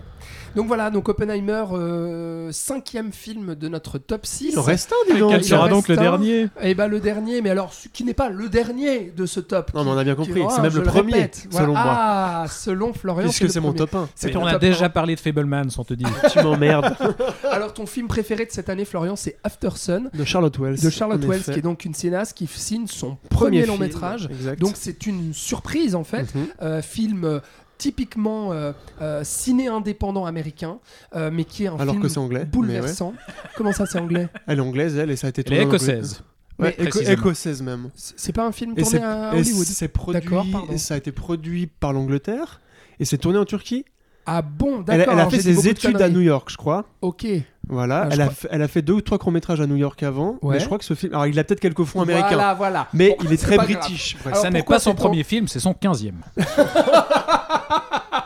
Euh, pourquoi c'est ton film préféré de l'année, Florian? Alors parce que je le trouve d'une sensibilité et du su- et d'une subtilité euh, effarante. J'ai rarement vu un film euh, qui touchait euh, d'aussi près et aussi justement à, à- à la parentalité, à la relation euh, père-fille, puisque ça parle, euh, pour le faire rapidement, euh, euh, d'un père et de sa fille euh, qui se voient plus trop parce que ben, les parents sont séparés et lui a que les week-ends. Et là, il va la voir pendant les vacances d'été, donc dans une sorte de club med en Turquie ou au Maghreb, je En Turquie, plus. ouais. En Mm. Turquie, c'est ça. hein et où donc euh, bah, ils s'aiment beaucoup. Et moi j'ai j'ai trouvé ça aussi très très touchant de voir euh, un rôle de père qui n'est pas euh, négatif, puisque bah, c'est vrai que souvent les pères euh, battent leurs enfants dans les films ou sont absents, etc. Donc ça faisait du bien de voir ça. Et, euh, et aussi ça parle aussi indirectement, euh, mais de manière subtile encore une fois, de la maladie mentale et du père. On comprend qu'il y a quelque chose qui va pas chez lui, c'est pas dit exactement, mais on comprend que ça l'empêche aussi de de prendre son rôle de père euh, à cœur autant qu'il voudrait parce qu'il n'en est pas psychologiquement capable, parce que voilà, on ne sait pas trop pourquoi. Et on suit ce film donc du point de vue de la fille, euh, et c'est d'autant plus euh, crève-cœur puisque la fille en fait aimerait voir plus son père, mais on comprend que que dans le futur ça va pas être possible pour une raison ou pour une autre. Euh, Ouais, voilà, parce que donc, surtout, on suit aussi la fille aujourd'hui, Ouais, euh, mais quelques années plus tard, en qui rêve en de ça, et qui repense à ça et qui, et qui et de qui se commence à comprendre en fait peut-être Voilà. pourquoi son père était comme ça. Il y avait aussi des problèmes financiers, Mm. vraiment, il n'y a pas que ça. mais qui justement se rappelle de ses vacances pour Exact. essayer de comprendre ce qui clochait. Et on comprend que c'est la dernière fois où Mm. elle l'a vu. Donc on Voilà. imagine que la, voilà, la, fin de, la fin de cet homme a été assez tragique, même si elle n'est pas dite. Euh, et voilà, moi je trouve que d'un point de vue narratif, donc de comment c'est amené à- avec ce point de vue donc de la fille et de ce que- ce qu'elle se rappelle aussi, puisque c'est par bribes un petit peu. Ça, ça, ça travaille beaucoup sur la mémoire avec les photos, avec beaucoup. euh, elle utilise beaucoup les reflets dans la télévision et dans les miroirs euh, pour. euh, pour, pour dire que bah, là aussi, on se rappelle de certaines choses, mais ce ne sont que des souvenirs. Est-ce que c'était la réalité? On ne le saura jamais. Elle Ça, non plus. c'est Et c'est hallucinant, d'autant plus déchirant parce que elle n'aura pas vraiment connu son père et ce qu'elle ra- ce qu'elle se rappelle de lui, est-ce que c'était vraiment lui? Enfin voilà, ça amène beaucoup de questions. Enfin, je veux dire, c'est excessivement vaste et euh, et c'est super touchant aussi parce que bah, c'est deux. Moi, c'est le film qui m'a le plus ému cette année. Ouais, hein. voilà, voilà. Moi, je crois, je Vraiment. crois aussi que c'est pour ça que c'est mon top 1. Et ces deux, en fait, s'aiment. Il y a aussi énormément d'amour dans ce film. Euh, encore une fois, entre un père et une fille, ce qu'on voit pas souvent aussi explicité et, et aussi simplement montré aussi. Euh, donc voilà, pour moi, c'est un film qui m'a dévasté à énormément, de, à énormément de niveaux et qui a aussi été une surprise, puisque, Ah bah oui. bah, évidemment, Charlotte, Charlotte Wells, pff, aucune idée de qui Ouais. c'est. Afterson, il sort dans un petit cinéma ici. Toute petite Il a fait un petit peu nous. de bruit euh, dans les festivals après. Mais ça a pas bien marché Mais du dès qu'il est, France. ouais, mais alors, toute, mais j'ai vu après qu'il a eu quand même euh, Alors, une- grosse réputation après. Ouais, ouais. critique, mais public, c'était. Ouais, voilà. Et Non, le, mais- le seul lien qu'on pouvait faire un peu connu, c'était Paul Mescal qui joue le rôle du père, qu'on a vu dans deux trois films et qui va jouer de plus en plus là. Qui une lui- lui aussi, révélation, lui. hein. voilà, qui avait joué dans la série euh, des Normal gens, People. euh, Normal People, merci. Euh, voilà, mais enfin. Et je crois que ça contribue aussi à ça quand tu te prends Ouais. une claque aussi monumentale et que tu n'as rien vu venir parce Mm. que parce que pas de marketing, parce que pas de Brad Pitt encore une fois ou pas de Oui, Christopher oui. Nolan derrière la caméra. Juste Donc, la euh, réputation. Mais c'est aussi important de, conserver euh, un certain mystère autour des films. Il y a ça aussi, enfin Mm. tu vois qui est Non, et que alors, j'apprécie aussi avec le cinéma quand on se laisse surprendre par des films. c'est juste. Et puis Voilà, la, moi, le- ouais. la mise en scène aussi pour un premier film. Euh, ouais. Moi, j'étais halluciné. Je, je l'avais dit à l'époque où on avait parlé de ce film dans le saloon de février ou mars, je ne sais plus, mais que j'avais été absolument bluffé par cette mise en scène où pour moi chaque plan euh, une émotion, chaque plan était d'une justesse hallucinante. Et je me disais mais à, à chaque plan, je, je- je me disais mais putain c'est tellement bien pensé de cadrer comme ça, c'est tellement bien pensé de filmer ce personnage de cette manière-là, de poser sa caméra à cet endroit. Parce qu'en fait tout ce qu'on comprend, fort, quoi. parce que tout ce qu'on comprend de ce que je viens de dire avant, Bah ouais, ça, se pa- ça passe par la grammaire cinématographique Mm. et pas par le dialogue ou pas par l'explication. Parce que ce qu'on voit finalement ou ce qui est dit ou ce qui est dit, ce sont des scènes dans un club med au final. C'est Ouais. juste. Mais parce et la que mélancolie aussi. euh, Enfin voilà, moi ça m'a beaucoup Ouais, mais touché. parce que là, là aussi, c'est un, c'est un film qui, qui nous fait travailler en tant que spectateur. C'est un film quand même qui reste très lent, très sobre dans ses effets malgré tout, mais qui effectivement a un impact euh, très fort euh, émotionnellement. Euh, mais parce qu'on est là aussi mis du, point de vue de, cette fille qui, adulte, revisionne des, justement des séquences vidéo euh, que filmait son père au caméscope pendant ces vacances-là. Puis justement, ce qui est intéressant dans, le, dans, le, dans la narration, c'est qu'elle va euh, confronter les séquences filmées au caméscope avec euh, les séquences qui sont les souvenirs justement de, de cette jeune fille. Et donc, elle confronte le fantasme et la réalité et, et qu'est-ce qu'on se souvient Et vraiment. son regard et le regard de Voilà, son père aussi. Exactement. Et, et- et nous aussi, on est invités justement à observer l'image et essayer de comprendre ce que cachent ces images et, et ce qui était vraiment le, le mal qui, qui rongeait déjà son père à, à cette époque. Et donc, c'est ouais, c'est c'est très très fort. Ouais, film euh, très Top peu un. euh, très peu dialogué d'ailleurs aussi. Euh, on est à l'inverse d'Oppenheimer là. hein. On est à un Ah oui. film avec euh, beaucoup de silence et qui va laisser parler euh, parler l'image. Euh, donc voilà, Charlotte Wells, cinéaste à suivre, ça c'est sûr. Et... Très jeune, hein, 21, 22 ans. Ah ouais? Ah ouais, ouais, super jeune. Ah oui d'accord. Ouais. Et voilà, film euh, vraiment grosse claque euh, de cette année. Donc After Sun. Voilà, on aura donc fini ce top du saloon des films dont on vous a déjà Vous parlé. plus d'excuses mais qu'on avait envie, euh, dont on avait envie de vous reparler ici, même si euh, on, on l'a fait C'est toujours intéressant d'en parler aussi quelques mois après Ah bah pour voir ce qui reste. ouais. exactement pour voir ce qui reste donc de Killers of the Flower Moon, Le Garçon et le Héron, de Fablemans, Anatomie d'une chute, Oppenheimer et After Euh, très très joli top. Moi je suis Je très aussi, ouais. content, euh, très bien équilibré, il y a de tout, des genres différents, des cinéastes très différents. Donc euh, c'est super. Yves- Ivan est d'accord Le, avec le le- le chat, chat le chat valide. voilà. Bon, euh, on va tirer un peu plus la gueule maintenant parce qu'on va parler des flops avant d'aller sur nos coups de cœur. Tu m'as dit l'inverse avant. Bah oui, mais je, je Tu nous Tu Oh nous là là, déstabilises. Thibaut. Euh, bah commence d'ailleurs ton flop de Ah l'année. bon, très bien. Alors, je précise. Oui, oui, oui, oui, tout on à y fait. vient sur les Ça arrive. sur les flops. On précise comme chaque année, c'est pas spécialement le pire film qu'on a vu cette année parce que là on vous On parlerait beaucoup d'Astérix et Obélix ou de The Flash par exemple, tu vois. Euh, mais ou de Dogman. ou, oui, ou de Dogman, effectivement. Oublier l'existence d'Astérix et Obélix. tu Ah, c'est pas je- vrai. ouais. Ah bah pour moi, c'est le pire film vraiment vu depuis Ouais, très longtemps ouais. Euh, de Guillaume Canet. Donc, et- mais on va vous parler des films qui nous ont le plus euh, déçus, en tout cas euh, peut-être énervés pour des raisons parce qu'on avait peut-être certaines attentes qui ont été déçues. C'est le cas d'un film tout récemment sorti en salle le 20 décembre. Thibaut, tu nous parles de Aquaman, deuxième du nom. Aquaman et le royaume Perdu. Perdu. Perdu. Voilà, Voilà. et il est bien perdu. hein.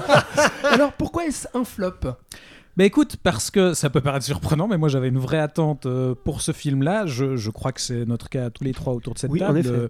Je- Oui. J'aime vraiment beaucoup le, le premier film, euh, qui est, j'aime bien euh, résumer le film comme ça, qui est un peu la rencontre entre les Spider-Man de Sam Raimi et la saga Fast and Furious. C'est-à-dire qu'on on avait vraiment... C'est la deuxième fois qu'il fait la blague, mais ça me fait toujours Oui, non mais on, a- on avait vraiment un vrai film de beauf, euh, visuellement hyper kitsch. Il y avait un mauvais goût assumé, mais comme, euh, comme on peut avoir dans plein de films de, de James Wan, le, le mauvais goût, c'est quelqu'un qui est assez spécialiste de ça, avec un héros bovin qui boit des binges et qui pisse sur les reliques ancestrales. voilà, donc pas tellement l'idée qu'on se fait d'un film de super-héros, mais malgré tout, euh, en parallèle de cette, euh, cet aspect-là, il y avait un vrai film de super-héros justement qui travaillait sa, matière mythologique, euh, qui offrait un vrai parcours à son personnage et surtout qui offrait des séquences spectaculaires et inventives, comme on en voit justement dans peu de films de super-héros aujourd'hui. Donc c'était particulièrement réjouissant et du coup bah, j'avais hâte de, de voir la suite. Maintenant, on savait que c'était un film euh, compliqué, compliqué. hein. qui a subi un véritable enfer de, pro- de production qui a été bidouillé dans tous les sens euh, parce que Covid, parce que Amber Heard, euh, avec son procès avec Johnny Depp, était devenue persona non, gra- non grata. Donc, elle qui tenait le- le- un des deux rôles principaux dans le premier film, on se demandait bien ce qu'ils allaient pouvoir en faire dans la suite.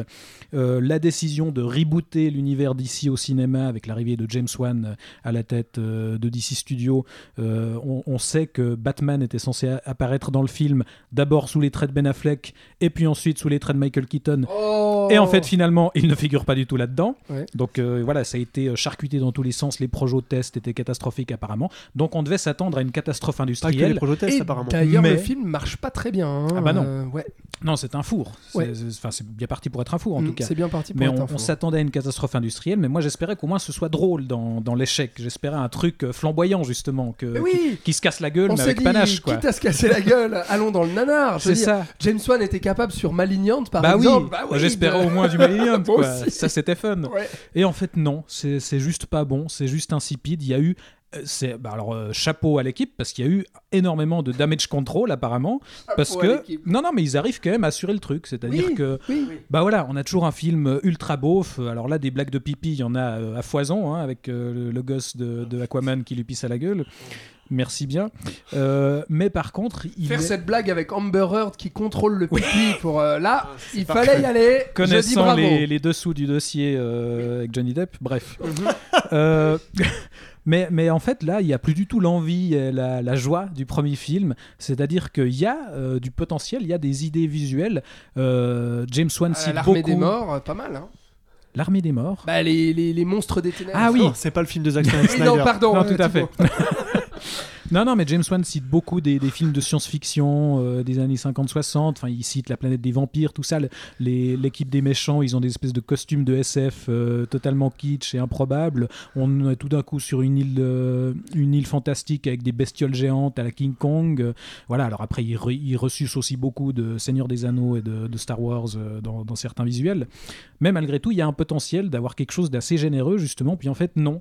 Au final, ça ressemble à n'importe quel blockbuster de base, tout est, tout est maîtrisé. Ah, Enfin, du Marvel en fait. on limite vraiment les dégâts. mais- Même, même Amber Heard, finalement, elle apparaît une majeure partie du film. Alors, elle sert à rien, mais euh, s'il n'y a pas de, de choses choquantes, elle n'a pas été charcutée euh, Ouais. au montage. Et donc, euh, donc ouais, c'est- juste mou du genou. Et c'est ça la fin de, de l'univers d'ici au cinéma. 10, 10 Et ans oui. de films euh, initiés par Zack Snyder. euh, voilà, pour finir Bon. là-dessus. C'est un peu triste. C'est un peu triste, euh, Florian, euh, juste peut-être Oui, euh, je- en tout petit mot, euh, parce qu'on l'a vu tous les trois, euh, grosse déception. Bah, euh. heureusement qu'on l'a vu tous les trois parce que ça aurait été pire si on l'avait vu seul chacun, Oui. je pense. Tu vois, là au moins On pouvait se faire des petits coups de coude en Ah, qu'est-ce que c'est con, putain. Ouais, et Et encore. non, c'est moche, visuellement c'est très laid. ah, c'est très moche. je, ouais. je sais pas ouais, ce mais, mais pas plus euh, que n'importe quel Marvel de Les base. chasses Là Bah, encore. non, mais c'est vrai que comparé au 1, parce que Oui. t'en parlais avant, je trouvais Oui. que. Enfin, moi j'étais très déçu de voir James Wan euh, faire ça. En fait, moi, moi qui, aime beaucoup James beaucoup Wan. moins flamboyant là. Ouais, voilà. Et. euh, Non, ça marche pas, il n'y a pas Mm. grand chose qui marche. Donc euh, je vais pas revenir sur ce Oui. que Thibaut a dit, je crois qu'il l'a très bien résumé. Il l'a très bien euh. résumé, mais je résumerai ça comme ça. C'est moins pire que The Flash, mais c'est moins Ah oui. fascinant dans le ratage. Bah, c'est ça, Pas mal, pas mal. exactement. Euh, voilà, donc euh, on va passer à ton flop, à toi, euh, Florian. Là, c'est un film dont Moi. on avait déjà parlé. Ah oui Euh, oui, on Ah, en avait merde. déjà parlé dans cette Ah émission, ouais. mais euh, tu Bah, tenais pas à revenir sur euh, ce film qui t'a qui t'a énervé. en fait, c'est oui. Empire of Light de Sam Mendes, Exactement. sorti en mars. On parlait Alors- de films sur le cinéma. Pourquoi celui-là? J'en attendais pas non plus euh, beaucoup, même si je garde toujours un, un espoir avec Sam Mendes, puisqu'il a fait des films au début de sa carrière, au milieu de sa carrière que j'apprécie. Je pense à Revolutionary Road surtout, qui pour moi est un, est un très bon film. Attends, c'est le seul que j'ai pas vu. Attends, bah, avec DiCaprio et Kate Ah, c'est ça Je le sais plus le quel est le euh, titre euh, Ah, français. Les Noces mais- Rebelles. Voilà. Les Noces. Rebelles. Oui, oui, c'était bien les ça. Noces Rebelles. Un peu, ouais. C'est pas un film de Tim Burton, ça? N- Non, non, non, Ah non, non, les noces rebelles. C'est les noces funèbres, pardon. Oui. Euh, donc voilà, j'y crois toujours un petit peu à Sam Mendes, mais il me Oui. déçoit pas mal depuis quelques années quand même. 1917 en tête. Voilà, mais là, je crois qu'il a vraiment touché le fond. Euh, il s'inscrit un peu dans cette espèce de mode qui, en 2022, demi- début 2023, euh, voyait plusieurs cinéastes revenir sur les débuts de leur amour euh, pour le cinéma. On a vu James Gray avec Armageddon. Un peu plus tôt, on a vu Tarantino avec évidemment Once Upon a Time in Hollywood, euh, The Fablemans. Voilà. The Fablesman. Fablemans, Fableman, Je sais pas où est le S à la fin, oui. À la fin. Et je crois qu'il y en avait un ou deux autres qui avaient fait ça. Et Sam Mendes, en fait, bah, ce film s'inscrivait un peu dans ce. Bah, Gondry aussi avec euh, les- Gondry, enfin, voilà. les- ouais, non, les- plutôt les films autobiographiques quoi. voilà. mais oui. Euh, et ben c'est, j'ai trouvé ça mais d'une bêtise, tellement mal écrit. Euh, malgré et là ce qui m'a d'autant plus énervé c'est que Sam Mendes on sait qu'il a un ego surdimensionné qu'il est persuadé de faire du grand cinéma de la grande mise en scène très belle photo en même temps c'est Roger Dickens donc c'est pas difficile de faire de la belle photo Euh, enfin voilà ça m'énerve un peu Bah tu oui, vois oui, c'est vrai. et pour nous livrer euh, un espèce de propos, mais d'une bêtise sans nom sur le racisme et sur le féminisme, à une époque, en plus en Angleterre, c'est genre dans les années 50 ou 60 70, je me rappelle plus. Non, non, c'est ça, c'est ça. C'est ça, dans la- dans Euh, années- qui est pas du tout contextualisé, qui veut plutôt parler de ces deux, ces deux problématiques. Mm. Euh, il en parlait comme si c'était aujourd'hui, alors qu'en fait son truc est contextualisé dans les années il y a Je 40 crois ou que c'est 50 ans. Tout début 80, je crois. Ouais, bon bref, moi, tu vois. oui. Et, euh, et c'est vraiment bête. Et moi, le premier commentaire que j'ai eu en sortant du film, c'était merci Sam de nous avoir appris ça parce qu'on ne le savait pas. C'est Enfin, vrai. Voilà, j'ai trouvé, ce- j'ai trouvé ce film très très con. Et un film qui prétend parler de cinéma mais qui n'en parle jamais. Aussi, Alors ça, putain, voilà. le Bah, faire, il pourrait travailler dans un bowling, ce serait pareil. C'est hein. ça, Exactement. exactement. Et, euh, et non, je vais pas m'étendre dessus parce que plus j'y pense et plus ça m'énerve. Euh, donc voilà, déception qu'il soit tombé, parce que je savais qu'il allait pas faire non plus un chef-d'œuvre, euh, mais qu'il soit tombé aussi bas. Et puis je crois qu'il a pas marché, donc tant mieux. Ouais, Il, ouais, est, il, est- il- four, ouais. il a, il a été très rapidement sur Disney Donc Ouais, si des gens ont vu cette merde, tant mieux pour eux. Euh, bref, voilà, bon, ça m'a vraiment, euh, j'étais vraiment énervé en sortant du film parce que j'ai vraiment l'impression qu'il me prenait pour un con, Mm. euh, pour un gamin et il m'expliquait des trucs que je savais déjà depuis longtemps. C'est son Et pire ça, film. c'est quelque chose. son pire film. Et ça, c'est quelque chose qui m'énerve de manière générale dans le cinéma. Il n'y a pas que lui, hein, il y en a plein d'autres qui font ça à chaque film, mais bah, Besson, mais bon voilà. Euh, mais ça, je savais que ça allait être pourri. Dogman, j'en reparle parce que lui aussi était bien pourri. voilà, mais je vais pas m'étendre dessus parce Non, que voilà, flop, euh, flop. Voilà le flop de Florian et le Toi, mien. Alexandre Donc, euh, bah, je vais faire assez rapide parce qu'on en a déjà longuement parlé et surtout débattu parce que Florian, Ah oui, tu n'es absolument Ah oui, pas d'accord. moi je l'aime beaucoup ce film. Bah, il est dans ton top, celui-là, d'ailleurs, je crois. Top mais 20. il est dans mon flop. À moi, c'est Boy is Afraid de Harry Astor. Parce que, bah, s'il faut retenir un flop cette année, s'il faut retenir un film qui nous a déçus, bah, pour moi, c'est celui-là parce que j'y allais tellement confiant au cinéma. Vraiment, je suis allé dans la salle en étant En vraiment. sifflotant, quoi. Non, mais c'est- oui, c'était un des films que j'attendais le plus cette année parce que Harry Astor, pour moi, euh, c'était une vraie révélation avec euh, Hérédité et ensuite euh, Midsommar. Euh, c'est un réalisateur qui divise, c'est un réalisateur singulier, euh, extrême aussi, enfin qui, voilà, qui ne va pas par quatre chemins et puis qui, affirme des positions très fortes, qu'elles soient esthétiques ou euh, justement euh, pas, pas politiques, mais dans le fond, enfin dans le message et autres. C'est- quelqu'un qui y va quoi. Et moi, j'avais adoré Hérédité, Midsommar. Même si j'y trouvais quelques faiblesses, je trouvais quand même que c'était aussi un film très très, euh, enfin avec une très forte personnalité. Et donc du coup, j'attendais beaucoup Boys Afraid, qui avait un pitch, je trouve, euh, voilà, euh, là aussi très original. La bande-annonce donnait extrêmement envie. Joaquin Phoenix, qui incarne plusieurs Enfin voilà, un personnage qui va à un moment donné dans des côtés un peu fantastiques, oniriques. Il y, avait du bizarre. on, on savait pas si ça allait être un film d'horreur, un thriller, un drame, euh, un film psychologique. C'est un peu tout ça. Et en même temps, pas grand chose à la fin parce que euh, j'ai été euh, extrêmement déçu de voir à quel point Ari Aster avait, à mon sens, perdu un peu les pédales ou avait gonflé du ciboulot parce que là je trouve qu'il alors il donne certes une ampleur à son film sur trois heures il passe par plein de genres différents etc ça reste très inventif formellement mais alors une psychanalyse de bas étage sur trois heures pour pour avoir ce mec qui se regarde le nombril et qui nous parle de ses problèmes avec sa maman et qui fait apparaître des gros zizi dans des pièces, euh, non merci. J'ai trouvé ça avec Orange Mécanique. non, mais voilà, j'ai trouvé ça vraiment insupportable euh, à regarder. J'ai trouvé ça beaucoup trop long et, et- et ultra prétentieux et surtout un peu bêtement euh, bêtement choc quoi. C'est à dire qu'il y avait quelques passages que je trouvais euh, voilà. Et surtout euh, il y a une ouverture qui est quand même assez assez formidable. La première demi-heure moi j'y croyais assez. Et après je trouve que le film sombre petit à petit dans un ni queue ni tête avec des messages plus gros, on ne peut plus gros, voilà, écrits sur les murs à la limite, sur voilà ce que je veux dire sur ma relation psychotique avec ma mère et puis avec mon propre nombril. Donc euh, ça m'a un peu euh, gavé quoi. Voilà. Moi, je vais faire assez court parce qu'on en avait Oui, déjà bah parlé. oui. Mais c'est marrant parce que ce que tu critiques, moi, c'était des trucs que je trouvais qui m'énervaient déjà dans ces deux premiers films, que je trouvais assez moyens, hein, en toute honnêteté. Et donc, si tu veux, j'étais pas étonné de revoir ça ici. Euh, ce que j'aimais, enfin, ce que j'aime dans Boys Afraid, c'est que c'est comme si là, il était conscient de ça, de, de, de sa subtilité zéro, et que du coup, il y allait à fond. Oui, c'est vrai. et c'est ça qui m'a beaucoup plu, moi, c'est qu'il y va à fond, quitte à être ridicule, euh, absurde et débile, et grotesque surtout. Euh, moi, c'est ce. Alors, est-ce qu'il l'a fait exprès Est-ce que c'est son ego ou quoi? Moi, le résultat juste qu'il ait, qu'il ait tout poussé à fond et que- et qu'il ait osé euh, tout ça, Ouais. moi, c'est ça qui m'a fait kiffer en fait. Parce que c'est des choses aussi que j'avais jamais vues avant. Et je m'attendais pas à ce que. Après ces deux premiers films qui étaient quand même plutôt contenus, je trouvais, et plutôt dans le genre de l'horreur qui, même si il a inventé le. oh, ce genre de merde, la horreur euh, Ah, intelligente, métiers là, d'horreur, non, arrêtons avec ça. Putain, Arrêtons avec ça. prononcer Voilà. ce terme à la con. Voilà.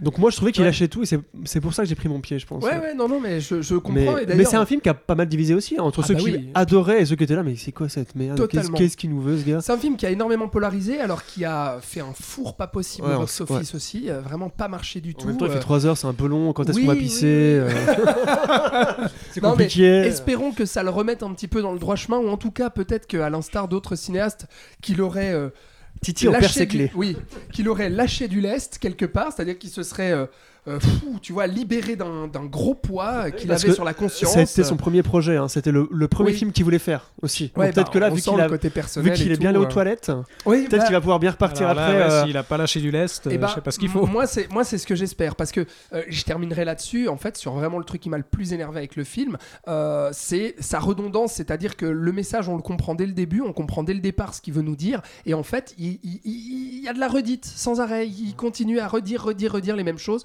qu'on a déjà compris ça, en fois. fait, il, et il use la euh, machine. Il use Ouais. vraiment sur trois heures.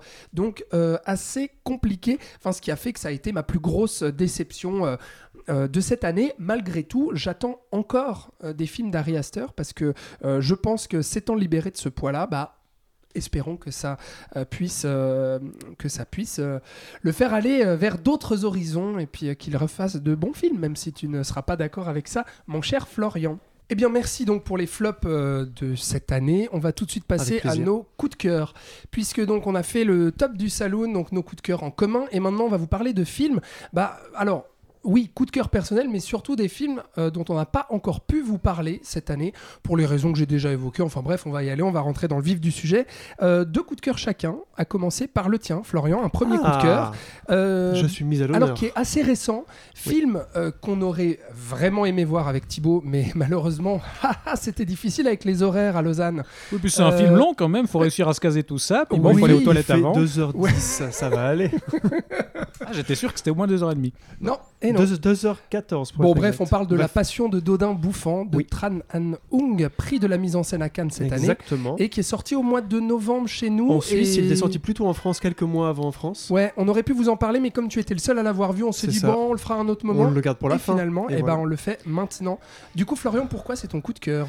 Alors, c'est mon coup de cœur euh, parce que je n'ai jamais vu euh, un film de foot porn pareil. Ah oui, C'est parce que c'est littéralement du foot porn, mais de haut niveau, complètement fascinant, puisque euh, l'histoire, en gros, donc, est basée sur un roman qui date de 1924, d'ailleurs un roman écrit par un Suisse qui habitait en France, mais qui était né à Carouge, euh, à côté de Genève, ça m'a fait rire, euh, qui s'appelle euh, qui s'appelle La Passion de Dodin Bouffant, exactement pareil. Donc ce n'est pas un personnage historique, contrairement à ce que je croyais en allant voir le film, parce que c'est vraiment, ça se passe euh, donc des début de années 1000 1900, et tout est très historique, reconstitution, les, les habits, tout le, tout le matériel et l'outillage pour faire la cuisine, parce que c'est ce qu'on va voir principalement, c'est ce fameux Dodin Bouffant qui va faire de la cuisine. Il a une espèce de petit club d'hommes bourgeois qui sont des esthètes du goût, et lui est un des cuisiniers français les plus connus, con- connus mais aussi connu pour euh, servir seulement dans sa cuisine, chez lui, et ne pas avoir de grands restaurants, etc. etc.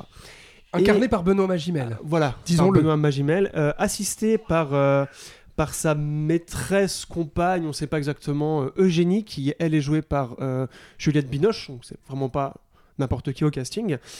Et, euh, et donc il n'y a pas vraiment d'histoire, on va juste les voir préparer des repas pour ce club-là. Il va juste y avoir à un moment, il y a un prince de je ne sais plus où euh, qui, euh, qui invite Dodin Bouffant à manger chez lui pour goûter les plats de son chef et il lui fait un menu qui dure 15 heures, un truc de, de ouf. Et Dodin Bouffant le prend mal et lui dit non mais il se prend pour qui ce gars? C'est moi qui suis meilleur, je vais lui faire un, un menu super et en fait il va lui faire un pot au feu. C'est la, seule- c'est la seule tension qu'on peut Pas trouver dans le lequel. film. Voilà. Tout le reste du temps, tu vas avoir des scènes mais littéralement de entre 20 et 25 minutes. C'est ta fille qu'on entend, Voilà. euh, Florian. Après les chats. Bonjour Camélia. Ah oui, elle adore, elle adore le micro. Elle adore le micro. Euh, euh, littéralement de 25 minutes, on va les voir cuisiner donc en, en équipe. Ouais.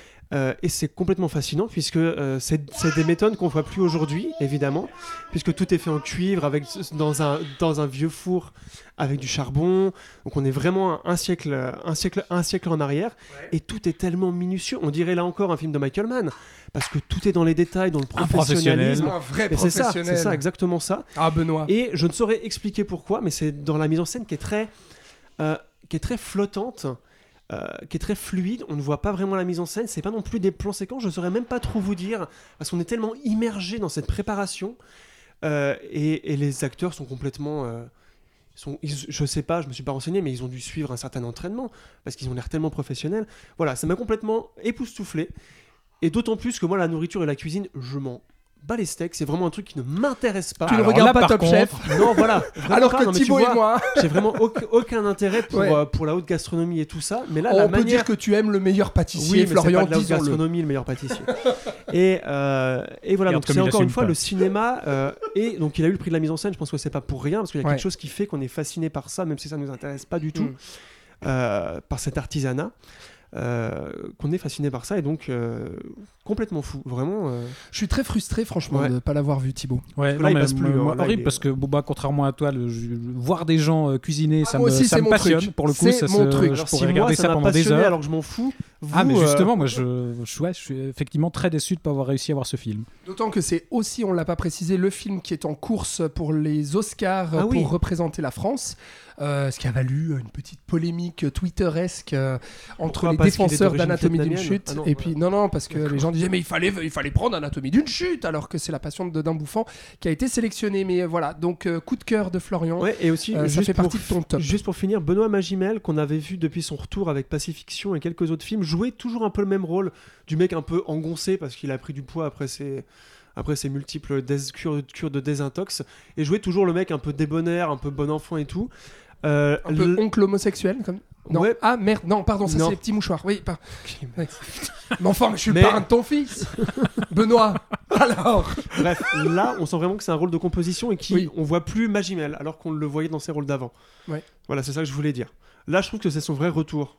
Voilà, c'est le retour de Benoît bon non, Benoît. effectivement, et puis bah, qui a gagné le César euh, l'année passée, qui va certainement être nommé euh, pour euh, cette année encore, euh, qui fait, comme tu le dis, un, un très grand retour. Donc, La Passion de Dodin Bouffon de Trananung, c'est donc dans le top de Florian En, de en- cette année. le titre international, c'est Pot au feu. Ah oui, le pot, au of feu. Euh, ce n'est pas le pot of feu, toi, euh, Thibaut, mais c'est un film exactement. international aussi. On va direction le Japon avec toi euh, pour parler de Monster de I- Koreeda Hirokazu, euh, film qui a été présenté à Cannes, À cette année, et qui a remporté, remporté, remporté. qui a remporté, qui a remporté Oui. le prix du scénario et la Queer Palm. Ah oui, d'accord, qui s'appelle L'innocence en version Oui. française. Et bah, tu voulais nous en Monster parler dans son titre parce que tu l'as découvert pas tout récemment. avec le manga Monster et l'animé Monster du même nom. Parce qu'au début, moi, je croyais que Koreeda faisait Ah, la- l'adaptation de ce adaptation manga, ouais, D'accord. qui est incroyable, Ouais. mais en fait, ce n'est pas ça. Et finalement, non, pas, pas du tout. Et le film est sorti, je crois, le 20 décembre ou le En 27 fin d'année, oui, tout à fait. Ben voilà, encore une raison pour laquelle c'est bête de faire des tops euh, Oui. mi-décembre ou début décembre. Et donc le film est encore en salle à l'heure où on parle en France Voilà. et en Suisse. euh, et donc c'est ton coup de cœur de cette année. Oui, c'est mon coup de cœur. coups de Un, cœur. un de mes. euh, oui, je trouve euh, c'est un film assez passionnant. Euh, bref, euh, synopsis, ça raconte en gros l'histoire d'un jeune garçon qui a perdu son père et qui du coup vit seul avec sa mère. Et sa mère va commencer à remarquer qu'il a un comportement de plus en plus étrange à la maison et visiblement à l'école. Elle va commencer à entendre des, voilà, des choses qui se passeraient à l'école où apparemment il ferait des choses bizarres et, et elle va commencer à soupçonner même qu'il qu'il serait apparemment harcelé par un de ses professeurs. Et donc elle va décider de mener l'enquête pour savoir de quoi il en retourne et qu'est-ce qui se passe vraiment euh, du côté de son fils son fils pour qu'il soit aussi perturbé. Euh, J'en dirai pas plus, si ce n'est que cette histoire, euh, elle est racontée trois fois du point de vue de plusieurs personnages, donc à la euh, Rashomon. Une fois du point de vue de la mère, justement, qui va bah, justement aller rencontrer à l'école le professeur en question, puis essayer de démêler tout ça. Une deuxième fois du point de vue de ce professeur, justement, qui harcèlerait apparemment l'enfant.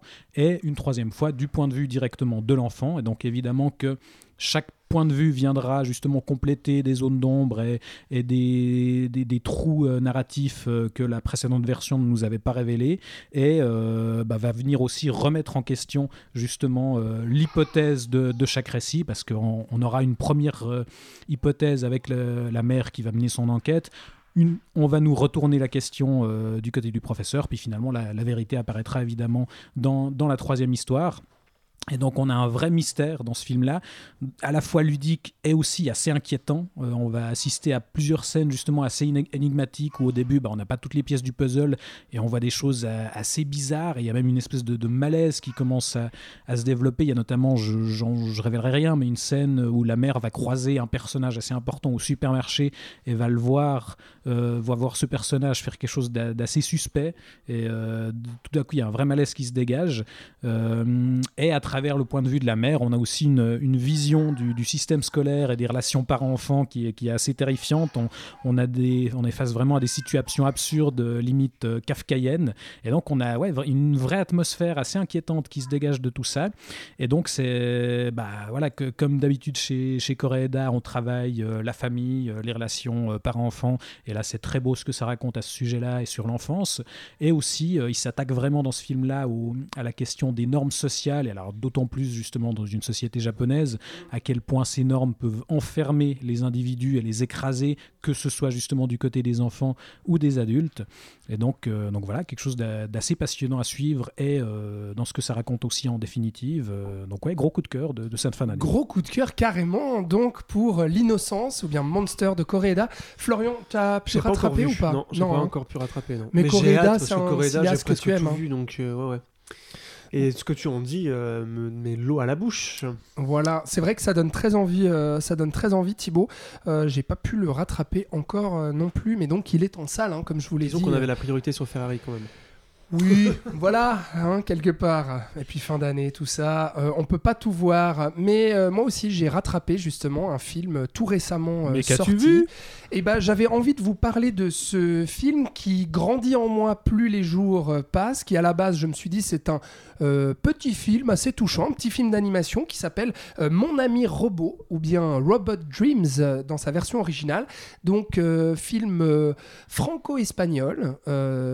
D'animation donc signé Pablo Berger donc qui est un réalisateur espagnol Euh, film qui a été montré à Cannes à Toronto à Annecy qui a reçu le prix du meilleur film animé au prix du cinéma européen donc quand même Ah oui. et qui arrivait là un peu en bout de course euh, euh, de fin d'année, en sortie euh, en salle le 27 décembre, sorti en France et en Suisse aussi, et donc qui raconte l'histoire d'amitié entre d'amitié ou d'amour, c'est tout l'intérêt du, du film, entre un chien et un robot. Donc on pourrait se trouver dans Il faut savoir qu'on est dans une so- société anthropomorphe. Oui. Donc où tous les gens sont, Sont des animaux. Voilà. ouais. voilà comme euh, comme Zootopie par exemple Voilà. de, de C'est pas genre juste un chien. Voilà, avec une animation euh, en 2D, euh, très gros traits comme ça, euh, qui, qui fait euh, penser euh, à beaucoup de, de dessins animés, on va dire, qu'on voit à la Je crois que c'est télévision. une euh, adaptation comics, en de, fait. de comics justement. Ah ouais, voilà. Et donc c'est très fidèle graphiquement. Qui reprend Je le trait, ouais. voilà, c'est graphiquement, on dirait un, euh, on dirait effectivement le. Et d'où le- la raison que ça se passe à New York aussi, parce que c'est un comics qui est américain et voilà. Effectivement, Parce ça se passe à Manhattan. film franco- franco-espagnol, j'étais là, mais pourquoi ils sont à New Ouais. York? Et ça se veut être dans le Manhattan des années 70, hein, je crois, c'est ça? Enfin, il y a un côté rétro. Ouais, je a sais pas si Tower euh, encore. oui, Bah, en tout cas, il y a les tours jumelles. Donc ouais. c'est qui sont 2001. montrés euh, avec une forme de nostalgie aussi justement d'un Manhattan euh, fantasmé. Bref, c'est un film qui m'a beaucoup touché et qui a beaucoup euh, travaillé en fait dans mon esprit parce que c'est un film d'apparence très simple qui peut faire enfantin comme ça sur l'amitié entre un chien qui souffre de solitude et puis qui du jour au lendemain bah, voit une publicité à la et va acheter un robot, robot avec qui euh, il va créer euh, une vraie euh, une vraie amitié scellée par le tube September de Earth, Wind and Fire qui reviendra tel un marqueur de cette relation, un, marqueur d'ailleurs qui deviendra mélancolique sur la fin du film, sans trop en révéler, mais je trouve déjà la grande force du film d'arriver à nous faire ressentir de l'émotion, de la nostalgie, de la mélancolie avec un tube aussi joyeux que September d'Earth, Wind and fallait le faire. Et euh, c'est pour ça ce film m'a énormément surpris parce que au-delà d'être ce dessin animé touchant entre une relation d'amitié bah en fait euh, déjà il y a énormément de cinéma parce que c'est un film muet euh, et qui du coup va travailler énormément l'émotion et la relation par l'image parce que cette relation bah, à un moment donné va être va, les deux personnages vont devoir se séparer parce que ils vont à la plage et il se trouve que le robot va bah, va se baigner dans l'eau et en fait il va rouiller et donc du coup euh, bah, il va plus pouvoir bouger le chien ne va pas pouvoir le déplacer et la plage de Manhattan va fermer Euh, et donc du coup euh, c'est d'ailleurs la plage de C'est Bro- c'est Brooklyn. c'est Ouais, Brooklyn. Et donc du coup, euh, il, va, il va se dire, c'est dans six mois que je pourrai à nouveau euh, aller à la plage pour euh, retrouver le robot parce que bah là, la plage, elle est fermée. Donc le robot va évoluer. Coney Island. Coney Voilà. Coney Island, merci. le robot va évoluer sans le chien, le chien va évoluer sans le robot, et c'est très très émouvant parce que ça parle justement d'une relation bah, contrariée, d'une séparation, de retrouvailles manquées aussi, de deuil, de deuil amoureux, de deuil amical. Je dis amoureux parce que en fait il y a cette ambiguïté vu que les deux personnages ne sont absolument pas sexualisés ni euh, romantisés ou autres, euh, mais il y a Ils se tiennent la main. À, Oui, pl- ils se à tiennent la plusieurs main, fois. c'est C'est vrai vrai. que ça, ça peut donner un indice sur. Ça, du euh, coup, euh, tu ouais. te dis, ah, finalement, amitié, amour, etc., on est dans quoi? Et en fait, dans la manière de traiter la chose, je trouve, euh, ça parle finalement, oui, ça pourrait être une amitié, ça pourrait être une relation d'amitié, mais euh, finalement, on se demande dans la manière de traiter justement les, les, les retrouvailles ou non. euh, Bon, puis ça dans fait la résolution finale, on Bah oui. sans trop en révéler, on s'éloigne quand même d'une idée d'amitié. Ouais, c'est Enfin, ça, c'est- petit à petit. C'est pour moi un, un des problèmes du film, mais euh, Ah oui? ouais, j'ai j'ai quelques réserves sur la fin où je, justement, comme il cultive l'ambiguïté, je trouve que la résolution du coup n'est, enfin, ça, ça peut pas marcher dans les deux cas, quoi. Ah, d'accord. Alors moi, justement, je trouve que c'est la grande force du film. Moi, je c'est trouve que la résolution ne marche pas si c'est de l'amitié, Ah ouais? Ah ouais? Pour te dire. Ah non, moi, alors je moi, je trouve trouve que ça pas. marche dans les deux cas. Ouais, moi C'est justement pour ça qu'elle est aussi forte cette fin. Tout Moi, à elle m'a bouleversé cette fin. Moi aussi. J'étais accroché à mon siège, j'en pouvais plus. Parce que t'as vu le film, Florian. Oui, oui. Un peu à la der, mais je l'ai vu. hier, hier, quoi. Mais t'es d'accord avec ce que je dis? C'est-à-dire que ça paraît simple au premier abord et en fait, il y a cette complexité, cette ambiguïté qui en font, je trouve, un film, moi en tout cas, qui m'a beaucoup travaillé. Et je suis pas d'accord avec toi, Thibaut, parce que moi, justement, cette ambiguïté sur la fin, c'est justement Mais- ce qui, pour moi, a, a fait monter le, le film, en tout cas, dans mon, dans mon esprit. Bon. L'ambiguïté, je crois pas que ce soit le point central du film, en tout cas.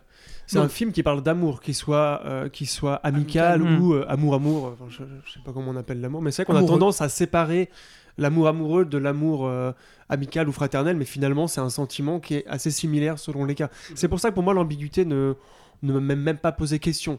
C'est juste qu'ils s'entendaient, alors est-ce qu'ils sont amoureux ou juste amis ou que sais-je, je m'en fous. Vraiment, on sent qu'il y a un lien très fort entre deux et que Un moi, ce qui m'a robot, quoi. moi, qui m'a énormément intéressé, c'est ce que tu dis, c'est qu'à un moment, ils vont être séparés pendant six mois. Et justement, là est tout l'intérêt du film, c'est-à-dire que cette, euh, cette séparation obligée va amener au titre Robot Dreams, puisque chacun de leur côté, euh, enfin, plus le chien va continuer sa vie parce que lui il est libre, alors que le robot lui reste sur la plage immobile Rouillé. pendant six mois. Et donc lui il va rêver. Et à plusieurs instants, euh, on- je sais jamais si on est dans son rêve. Euh, C'est tellement bien fait à part ça. Puisque c'est mis en scène comme si c'était la ça, réalité. parce chacun leur tour, ils vont fantasmer Fantasmer justement quelque comment ça pourrait évoluer, comment voilà ils comment pourraient ils pourraient se retrouver, exactement. Et l'animation permet ça aussi, permet cette fantaisie-là Et avec justement- les animaux, avec tout ça. Donc en dehors de ça, je trouve que c'est un aspect très très adulte. Moi, je trouve que c'est un film qui a beaucoup d'aspects adultes, mais qui n'oublie pas l'enfant non plus. Euh, en voyant ce film, je me, je me suis dit ah, on en a marre de tous les Disney, des Pixar, enfin tu sais, qui ont vraiment une recette faite et on dit que les films pour enfants c'est ça. Et ben celui-ci. euh, si, si ma fille était plus grande ou que sais-je, j'aimerais aller le voir avec elle au cinéma parce que je le trouve intelligent, euh, qu'il a de la mélancolie que tout le monde peut comprendre et, euh, et une mise en scène très fluide. D'ailleurs, elle vient à ce moment-là parce qu'elle a entendu, tu vois, elle est intéressée Oui. par ce film. Blop, blop. Ouais. Et, Ta fille aimerait le voir, donc. mais voilà, je trouve qu'il est qui peut être intergénérationnel. Le graphisme y contribue, c'est un graphisme un peu Cartoon Network, je trouve, Exactement. influencé par Cartoon Tout Network, par les productions Nickelodeon, des etc. traits très ronds, très. Voilà, Mm. mais très expressif. Il y a, il y a, le robot est très expressif. Avec ses gros traits, hein. ses gros contours. Exactement. Et euh, je, je reviens à la mise en scène qui est très, euh, qui est très virtuose, mais sans être matu vu. Et ça, ça m'a Ouais. aussi pas mal, euh, pas mal impressionné, puisqu'il faut savoir que euh, c'est Paolo Berger, tu m'as dit? Pablo Berger. Pa- Pablo Berger, c'est son premier film d'animation. hein. Il avait fait 3-4 films live, Oui. dont euh, Bl- Blanca Neves, qui avait eu un succès d'estime il y a 3-4 ans, je crois Remporté des Goya en qui Espagne. avait ouais. remporté des Goya. Et pour un mec qui passe à l'animation comme ça, je trouve ça assez, assez impressionnant. parce que l'animation n'est évidemment pas le même support que le film live. hein. Il y a beaucoup plus, de, beaucoup plus de liberté, donc beaucoup plus de choix à faire. Ouais. Enfin voilà, moi c'est ce. Il, il a aussi fait l'appel à l'enfant en moi. Enfin, tu vois, il y a une espèce Ah de oui, mélange. oui, oui. Il a parlé à tout mon être un petit peu. Ouais, puis la mélancolie très fort, euh, hein. qui, qui habite aussi le, Ouais. le film sur euh, justement cette relation de comment est-ce que on, dépasse en fait l'amour ou l'amitié, mais une relation comme ça, comment est-ce qu'on se reconstruit? Et il y a cette manière justement imagée par euh, bah, à la fois ce chien qui va aller de l'avant et qui va essayer de rencontrer à nouveau d'autres personnes, enfin remplacer en fait le robot par un nouveau robot et euh, le robot qui lui va être euh, ben, euh, comment dire immobile et qui ne va pas réussir justement à surmonter tout ça parce que il, va rester figé. Enfin, je sais pas, il y a une beauté là-dedans. Thibaut, ça t'a plu aussi? On en parle un peu plus longuement de celui-là. Oui, parce Oui, on l'a tous on vu. vu les trois. Et il est en salle, donc c'est vrai qu'on appuie un peu le fait Hmm. que si vous nous écoutez maintenant, bah, on espère qu'il se- soit toujours en salle Ouais, au moment où vous ça, je nous écoutez. Mais rester très longtemps, effectivement. mais, mais- mais espérons en tout cas parce que ça vaut la peine quoi. Ouais. C'est une belle surprise, je m'y attendais pas du tout, tu vois. Mm. Je n'avais pas pas du tout entendu parler du film avant sa sortie. Et très belle surprise. Ah ouais, non, alors moi j'avoue que j'ai un petit peu plus de réserve, voilà, avec ce final que je trouve à la fois très osé et je m'attendais pas à ce qu'il aille euh, là-dedans. Mais comme, je disais, c'est difficile sans, sans rien en révéler, mais je, trouve que ça marche pas complètement, ou voilà, il aurait fallu tourner les choses différemment. Et euh, une autre réserve que j'ai, que j'ai, c'est que je trouve la mécanique assez répétitive, justement de cette idée de fantasme successif où on, du coup, ça fait on nous comics, je emmène dans des, on déroule une intrigue et puis en fait, paf, non, en fait, c'est tout ça n'était qu'un rêve. euh, voilà, c'est un peu, ça revient un peu trop souvent à mon goût. Un rêve ou pas euh, Voilà, c'est toute la question. Mais, euh, mais voilà, mais non, mais sinon, effectivement, je- je- j'approuve euh, tout ce que tu dis. C'est une très belle proposition d'animation. Donc, euh, ça- tant mieux si ça sort en salle. Effectivement, ça vaut le coup d'aller découvrir ça. Donc mon ami robot de Pablo Berger sorti le 27 décembre en salle française et suisse. Euh, vous l'aurez compris, c'est un conseil commun. hein. Euh, c'est donc euh, un de mes coups de cœur de cette année. J'aurais pu vous parler de, Chien de la casse aussi, de Jean-Baptiste Durand qui a révélé Raphaël Quenard cette année, qui est un film que j'ai rattrapé là en fin d'année, que j'ai beaucoup aimé. Mais j'ai préféré mettre en avant un film qui était encore en salle, quoi, parce que Chien de la casse est disponible en, DVD, Blu-ray, VOD. Mais celui-ci, bah, mon ami robot, allez au cinéma. Voilà, allez au cinéma.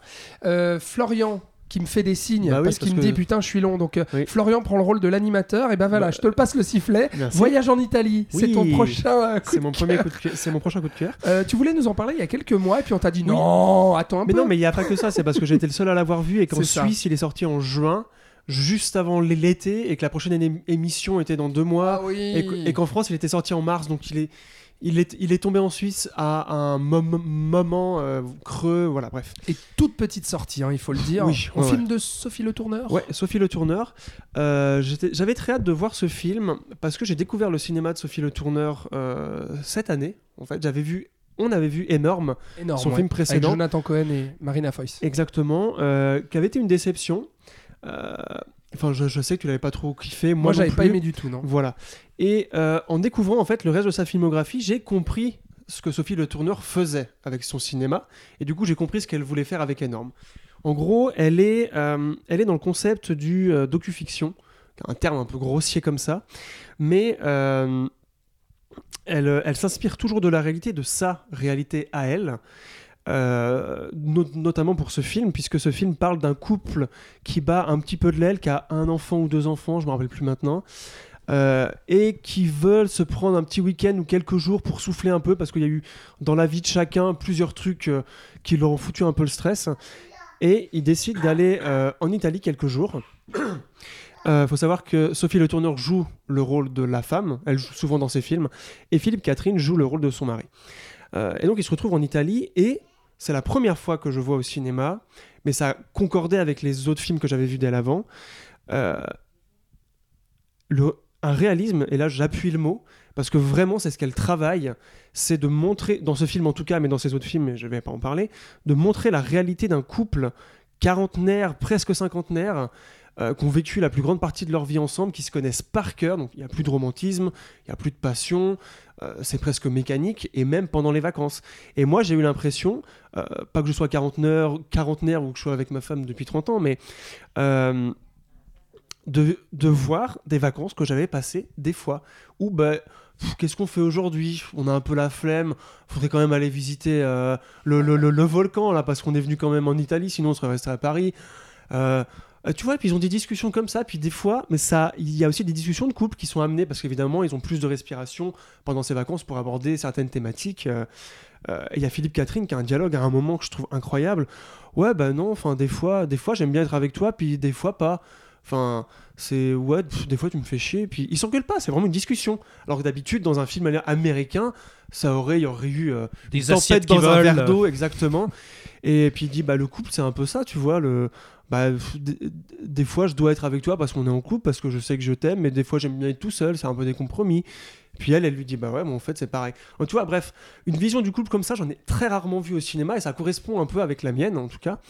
Et, euh, et donc, moi, ça m'a beaucoup, beaucoup parlé, j'ai j'ai beaucoup aimé. Puis surtout que, euh, du coup, vu qu'on ne voit pas ça au cinéma, quand ça commence, on ne sait pas sur quel pied danser. Parce que ça commence comme n'importe quelle histoire de couple qui va aller en vacances, en gros.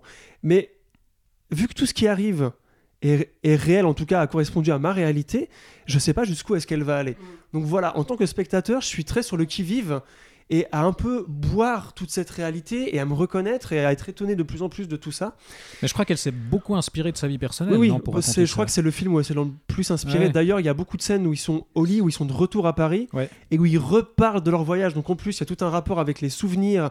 Qu'est-ce qui s'est vraiment passé ou pas? Qu'est-ce que? Et t'as plein de scènes où ils sont juste les deux là au lit, puis ils disent ouais, puis tu te rappelles, là, il était chelou ce mec dans la rue à côté de notre hôtel.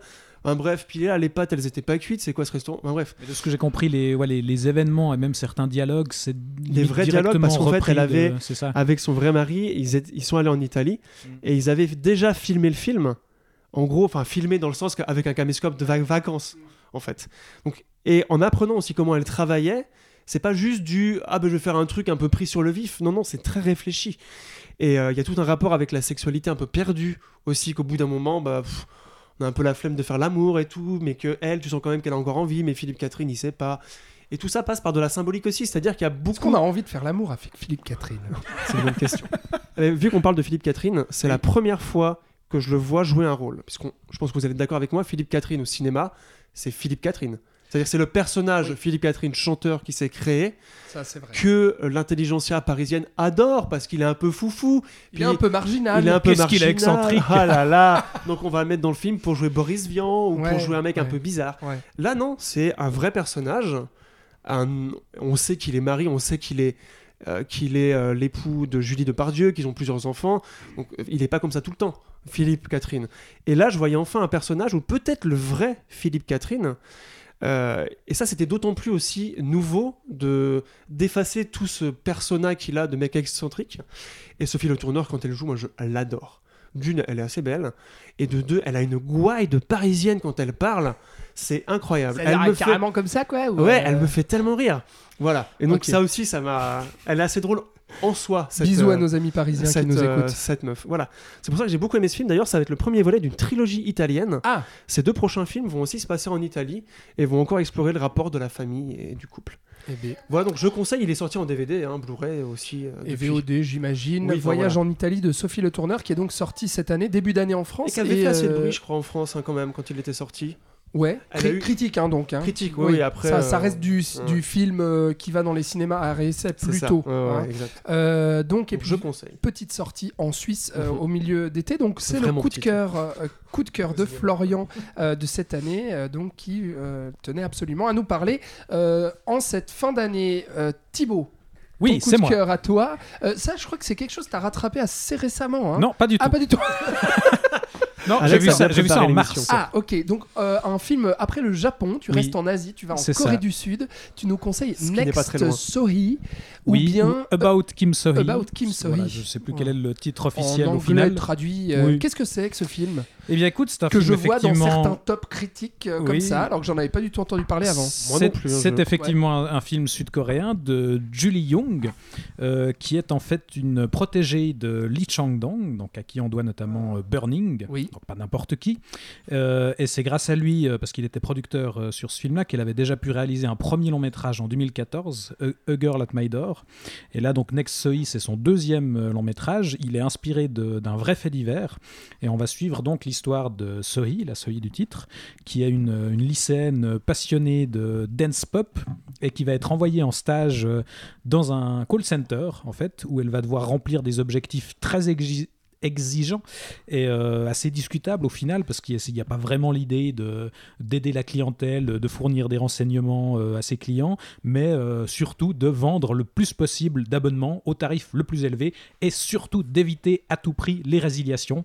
Donc c'est vraiment voilà militaire à ce point de, ce point de vue-là. On est vraiment dans ouais dans l'incarnation de- des pires dérives du capitalisme au final.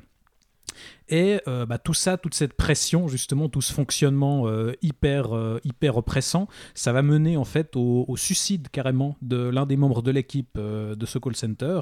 Et donc une enquête va être ouverte et une inspectrice va débarquer, inspectrice qui est jouée par Bae, donc Ah oui. actrice voilà très connue qu'on a vue chez Park Chan-wook, Bang Joon-ho ou euh, chez les Wachowski, et qui va donc débarquer dans ce call center pour tirer cette affaire au clair. voilà, que- qu'est-ce qui a conduit à, à ce suicide Évidemment que ça va re- remuer plein de choses et que cette jeune Sohi va être impliquée dans, dans, cette affaire.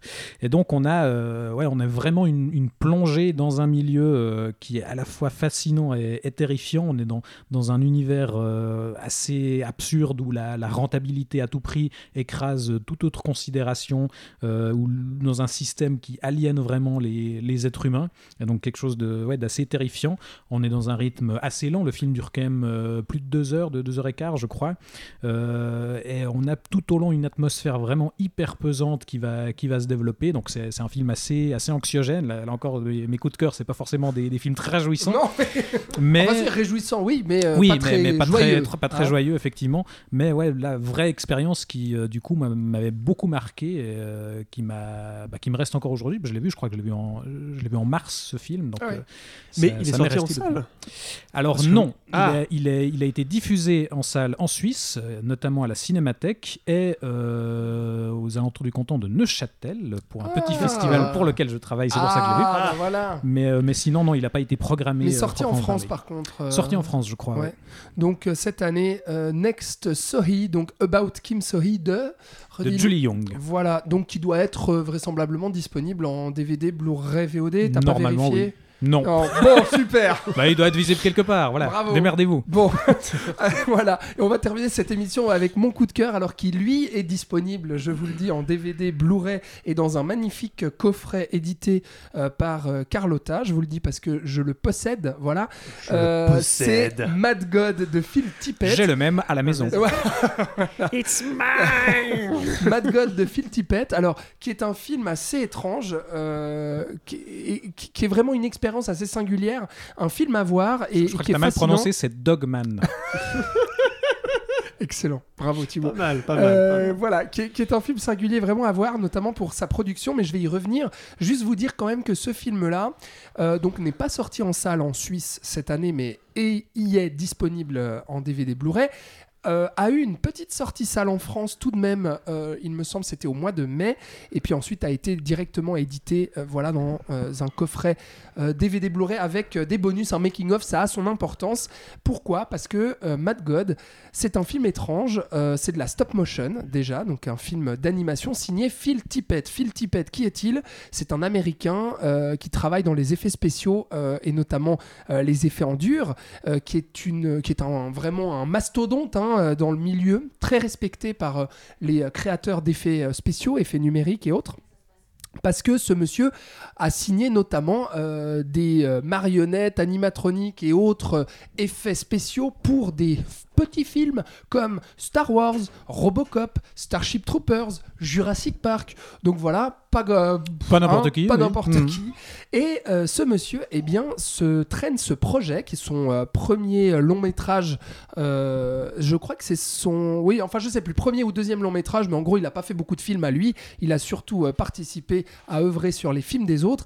Et celui-ci, il l'a en gestation depuis les années 80. Euh, C'était au sortir de Robocop 2, euh, me semble-t-il, qu'il a commencé à bosser dessus, Mad God. Et en fait, euh, il a peiné à financer ce projet et puis surtout à le travailler parce que ça demande, et vous verrez le résultat, alors je vais vous le dire, c'est un film euh, très spécial parce qu'il raconte en fait la descente aux enfers euh, d'un assassin qui doit aller anéantir un monde infernal, un monde des enfers parce qu'il descend et ça va être une plongée dans euh, bas-fonds et ces obscurités avec des monstres vraiment issus de tous les cerveaux les plus dérangés de ce monde, n'est-ce pas Avec euh, de la torture, euh, des monstres dégueulasses, euh, du sang, du vomi, des trucs ragoûtants, voilà. Et donc on imagine, surtout en voyant le film, le boulot que ça demande. Et d'ailleurs, euh, ça c'est relaté dans le making-of, qui prouve que euh, eh ben, c'était compliqué de s'y mettre parce que Phil Tippett, à chaque fois, il commençait un petit peu un truc, puis après il disait Ah, mais en fait, je suis pris sur un autre film. Et puis il laissait ça un peu à l'abandon, quelque part, voilà, de- parmi tous les décors et les Ouais, C'était marionnettes. un peu son créait. occupation entre deux projets. On avance un petit bout par-ci par-là. Exactement. Jusqu'au jour où, euh, eh ben, en fait, les jeunes euh, gaillards de son équipe, parce que Phil Tippett a un studio à lui euh, tout seul, hein, studio de production, euh, ben, les, les jeunes gens qui travaillent pour lui sont tombés un peu sur les maquettes et puis sur les premiers films, parce qu'il avait fait un court métrage à l'époque, et se sont dit, mais putain, qu'est-ce que ça fout là, ça? T'as jamais sorti ça T'as jamais montré ça au public Mais il faut le finir ce film. Mais bouge-toi, mon gars. Allez, remets-toi au boulot. Vas-y. Et donc, grâce à leur aide et aussi à une, euh, comment dire, une toute une campagne de crowdfunding, tout ça pour arriver à un film budgété à même pas 200 000 dollars. Donc, c'est pour dire, euh, pour faire vraiment une ode à l'artisanat, aux petites mains, aux petits doigts qui vont travailler les décors minutieux, les marionnettes dégueulasses et tout, pour nous faire un film. Alors je disais singulier, pourquoi? Parce que on est quand même dans quelque chose de relativement abstrait dans la narration, au-delà du pitch que je vous ai dit bah euh, voilà, le film euh, ne livre pas grand-chose en termes d'histoire. C'est plus une expérience viscérale euh, de voir à la fois bah, tout le travail accompli, parce qu'on le sent, c'est-à-dire qu'il y a une ampleur des décors, même pour quelques secondes à l'écran, où on se dit mais il a passé combien de temps à nous faire ce décor pour même pas une minute de film? Donc ça c'est assez fascinant. Et puis bah ces personnages sont vraiment singuliers. je rigole sur les réseaux sociaux, j'ai décrit ça un peu comme si c'était euh, l'étrange Noël de Monsieur Jack qui euh, rencontrait, euh, enfin Jack Skellington qui bouffait des enfants tout crus et puis qui écoutait du Slipknot et du Marilyn Manson à coin. C'est-à-dire qu'on retrouve un peu ces univers, c'est un peu cradingue. Voilà, ultra cradingue et puis le gothique poussé à l'extrême. C'est l'étrange Noël de Monsieur Jack chez Hostel et, et So, quoi. Tu vois, un peu dans l'idée. Donc c'est super. vous attendez pas non plus à, à un film grandiose parce que voilà, ça vaut plus la peine pour tout ce que je viens de dire que plus pour le film en lui-même, euh, qui est assez bancal hein, dans sa narration et tout, mais qui vaut vraiment la peine d'être vu euh, pour euh, toutes ces raisons-là, parce qu'un film comme ça, je crois pas en avoir vu deux, quoi. Donc voilà, et Phil Tippett, bah, c'est un génie. Euh, bah s'il fallait encore le, le prouver. Euh, donc voilà, bah, je le regarde d'ailleurs, ce coffret qui est devant moi, que je Parce vous prête. me le prête. Je te le prête, sympa. mon cher Florian. Voilà. Tu peux rattraper ce Mad God. Euh, j'ai juste omis oh, de dire que, en fait, il, a, il, a, il est fini depuis 2021. Il a été montré dans des festivals en 2021 et il a dû attendre justement que Carlotta se disent non mais on va pas laisser ce film tomber dans les méandres juste des, petits festivals, on va vraiment le sortir, on va l'éditer, on va en faire un Blu-ray et on va en faire une sortie salle. Donc bravo à eux parce que sinon ce film-là aurait été montré à quelques festivaliers dans le monde. Euh, après ce que chaque émission oui, c'est un peu ça, ouais. Voilà. D'ailleurs, Thibaut m'a offert le livre de Ozu chez Carlotta. Achetez-le, il est très intéressant. Quelle publicité. Et alors, justement, en, parlant de DVD. Envoyez-nous des Blu-ray gratuits, Carlotta, s'il vous plaît. J'ai vérifié About Kim Sohee est disponible en DVD. Ah. Vous pouvez vous le procurer. Ah, Donc je ne fais pas des, des, recommandations euh, invisionnables, oui, invisibles, impossible à rattraper. Voilà. Mais bon, Matt God, toi, Phil Tippett, c'est quelqu'un que tu aimes, quoi. Ah bah oui, bah, évidemment. Euh, qui n'aime pas Phil Tippett Non, mais tous les films euh, qui, sur lesquels il a travaillé, que tu as cité, évidemment que c'est des références. Donc oui, moi, ça Puis ça m'intéresse toujours ce genre de projet passion. que en plus, c'est toujours intéressant de voir quelqu'un qui n'est pas cinéaste à la base passer, voilà, à la réalisation. Et puis voilà vu l'historique de trucs, euh, ouais, ne serait-ce que pour ça, ça m'intéresse de voir le résultat. Et ben voilà, donc je vous le conseille, Mad God dispo en DVD Blu-ray, euh, donc euh, bah, chez nous en Suisse ou bien en France. voilà, on arrive au bout de cette émission on arrive au bout de 2023 de Noël, mais non, cette émission nouvelle année. Voilà, nouvelle année. cette émission qui revenait donc sur les tops. je sais pas, est-ce qu'on dit, on n'a même pas bossé ce truc-là, mais nos, attentes pour 2024, à part, à part Furiosa de Miller. Ah bon, j'étais sûr. Bah, en janvier, nous, on a quand même euh, Zone of Interest dont tu parlais avant. Oui. Le nouveau Jonathan Glazer. Moi, j'ai très hâte parce que Under the Skin, c'est. Ah ça a été un choc visuel, j'adore. Et le nouveau Lantimos, qui a quand même une grosse réputation depuis Venise. À Lyon d'Or à Venise. Qui s'appelle euh, Poor Things et qui apparemment est. Avec Emma Stone. serait euh, encore meilleur que. La favorite La favorite, Voilà. Son dernier film, ouais. Euh, avec Emma Stone encore, ouais, en effet. Donc ça, c'est pour janvier. Rien que pour janvier, il y a ça. Mhm. Il y a le Furiosa. Il y a le Bon Jaune Haut qui sort en mars sur Netflix. Oui, Mickey, 17, avec Robert Pattinson, si je me trompe pas. À ne pas confondre avec Mickey 3D. Il faut que tu respires, évidemment. Il y aura le retour de Coppola aussi. Peut-être. Normalement. Normalement. Avec euh, la seule info qu'on a, c'est 2024, mais ça peut encore bouger. Peut-être que ça sortira le 30 ouais. Il y aura décembre. Dune numéro 2. Alors ça, on n'a pas atteint. non, mais par contre, en termes de blockbuster et de gros grosses franchises, moi, il y a un, film que, que j'attends. Avec, avec, un, avec un petit peu de crainte, mais, mais quand même beaucoup d'attente. Euh, c'est Madame Web, évidemment, le nouveau film de Sony. Non, pas du tout.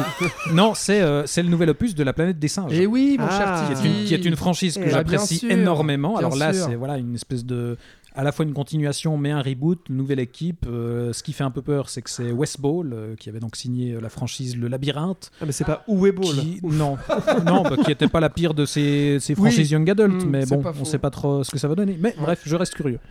Et voilà, la planète euh, des singes. Qu'est-ce qu'il y a d'autre? Gladiator 2 peut-être Oui, qui va arriver 2, cette ouais. année. Avec Paul Mescal. Voilà. Donc, oui, le euh, fameux qui jouait donc dans. Mais bon, vous Ridley. Scott, on aura compris, vous le boudez un peu. Bon, il, y a le nouveau- il, y a le, il y a le Todd Haynes aussi qui est déjà sorti un peu à gauche à droite, mais pas encore en France Ouais. et en Suisse. May December. Qui arrive fin Avec janvier. Julianne Moore et Ça donne envie Nathalie ça. Portman. Oh, bah, Todd Haynes, ça donne tout- toujours envie de Bah toute voilà, façon. hein. c'est clair. Euh, Qu'est-ce qu'il y a d'autre? Bah non, Mission Impossible, on sait que ce sera Et repoussé. Spider-Man, ce sera repoussé. Eh oui. Donc euh, pas, de, pas de 2024. Oui, Florian, Et je pardon. me suis renseigné parce qu'on en parlait euh, lors de Ferrari. Oui. Mean, Mean Girls, c'est un remake. D'accord. Donc, Sous ils vont forme de comédie musicale. Ouais, Eux, de voilà. Donc on n'a pas hâte parce que le film de base était déjà tellement bien. Enfin, D'accord. moi j'ai vraiment pas hâte du coup. Mhm. voir ça. Ah, ah, Florian, euh, je suis Oui, désolé, fille mais voilà, il y, a- y ta fille qui nous Ah, fait voilà. coucou. Ça va? Ici, ça se passe bien? Bah oui. Merci Et toi, Camélia. qu'est-ce que tu attends Ce sera le mot de la fin, je crois. Nosferatu que- ah. de Robert Eggers. Ah oui, bien sûr, bien sûr, qui a déjà été teasé via une bande-annonce. Il Voilà. y a pas mal de choses. Je hein. vous vois égrener Le vos Comte de Monte Cristo. fiches Letterboxd. Ah Production oui, française. Effectivement. Bon, bref, encore plein de belles Bref, choses. il y aura sans doute euh, plein de choses intéressantes. Voilà. oui. Et puis nous, bah, on revient euh, le saloon euh, 11. début février hein, pour un prochain épisode. C'est vrai, à part ça. Oui, oui, oui, 2. Tim Burton. Mais on Ah, va arrêter là, je crois, hein, parce que j'étais Ça, en ça train fait de déjà pas conclure. mal. Oui, oui. Et donc du coup, je vous dis que bah merci Thibaut déjà. Mais merci Alexandre. Merci Florian. Bad Boys 4. Ouais, pardon. c'était une Merci très belle à vous. Excusez-moi, j'étais perdu Non, dans les pas de méandres des internets. C'était une belle année 2023. Oui, je trouve aussi. On espère que la prochaine sera aussi bonne Voilà. Et que euh, Qu'est-ce qu'on peut te souhaiter pour la nouvelle année, Florian? Il réfléchit. plus de Thibaut. temps pour aller au cinéma Ah ouais, plus de temps Ça, pour c'est aller au une bonne cinéma. idée. ou Ouais. des meilleurs horaires de cinéma, enfin des meilleurs, Oh. des, des- des- des horaires qui me vont à moi. Ah. Je sais que Mettez-en le matin, Alors, s'il vous plaît. pâté suisse, je, je suis libre le matin exactement. Le message est passé. à 9h. Ah ouais, bah alors ça. Voilà. Euh, Thibaut, on te souhaite quoi pour la nouvelle année? Bah, bah pareil, oui, oui, de- Oui. de- bah, des bons films, euh, du temps pour les voir, effectivement, et, et voilà.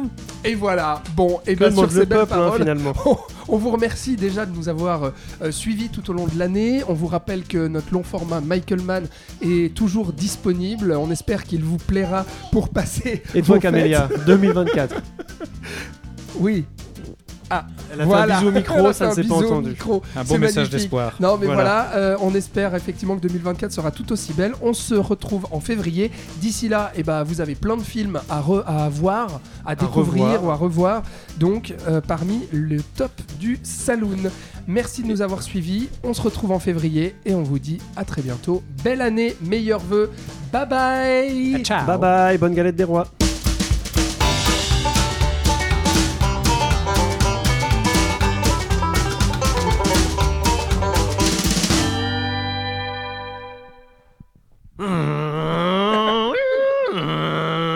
Alors toi tu vas devant et tu restes devant. If you get into one on my car, it, you get to win. Et il, il, faut- Joli. il faudrait qu'il nous fasse une Oui. imitation par film de Oui, c'est Michael ça, Mann. ouais, c'est Titi. ça, c'est ça.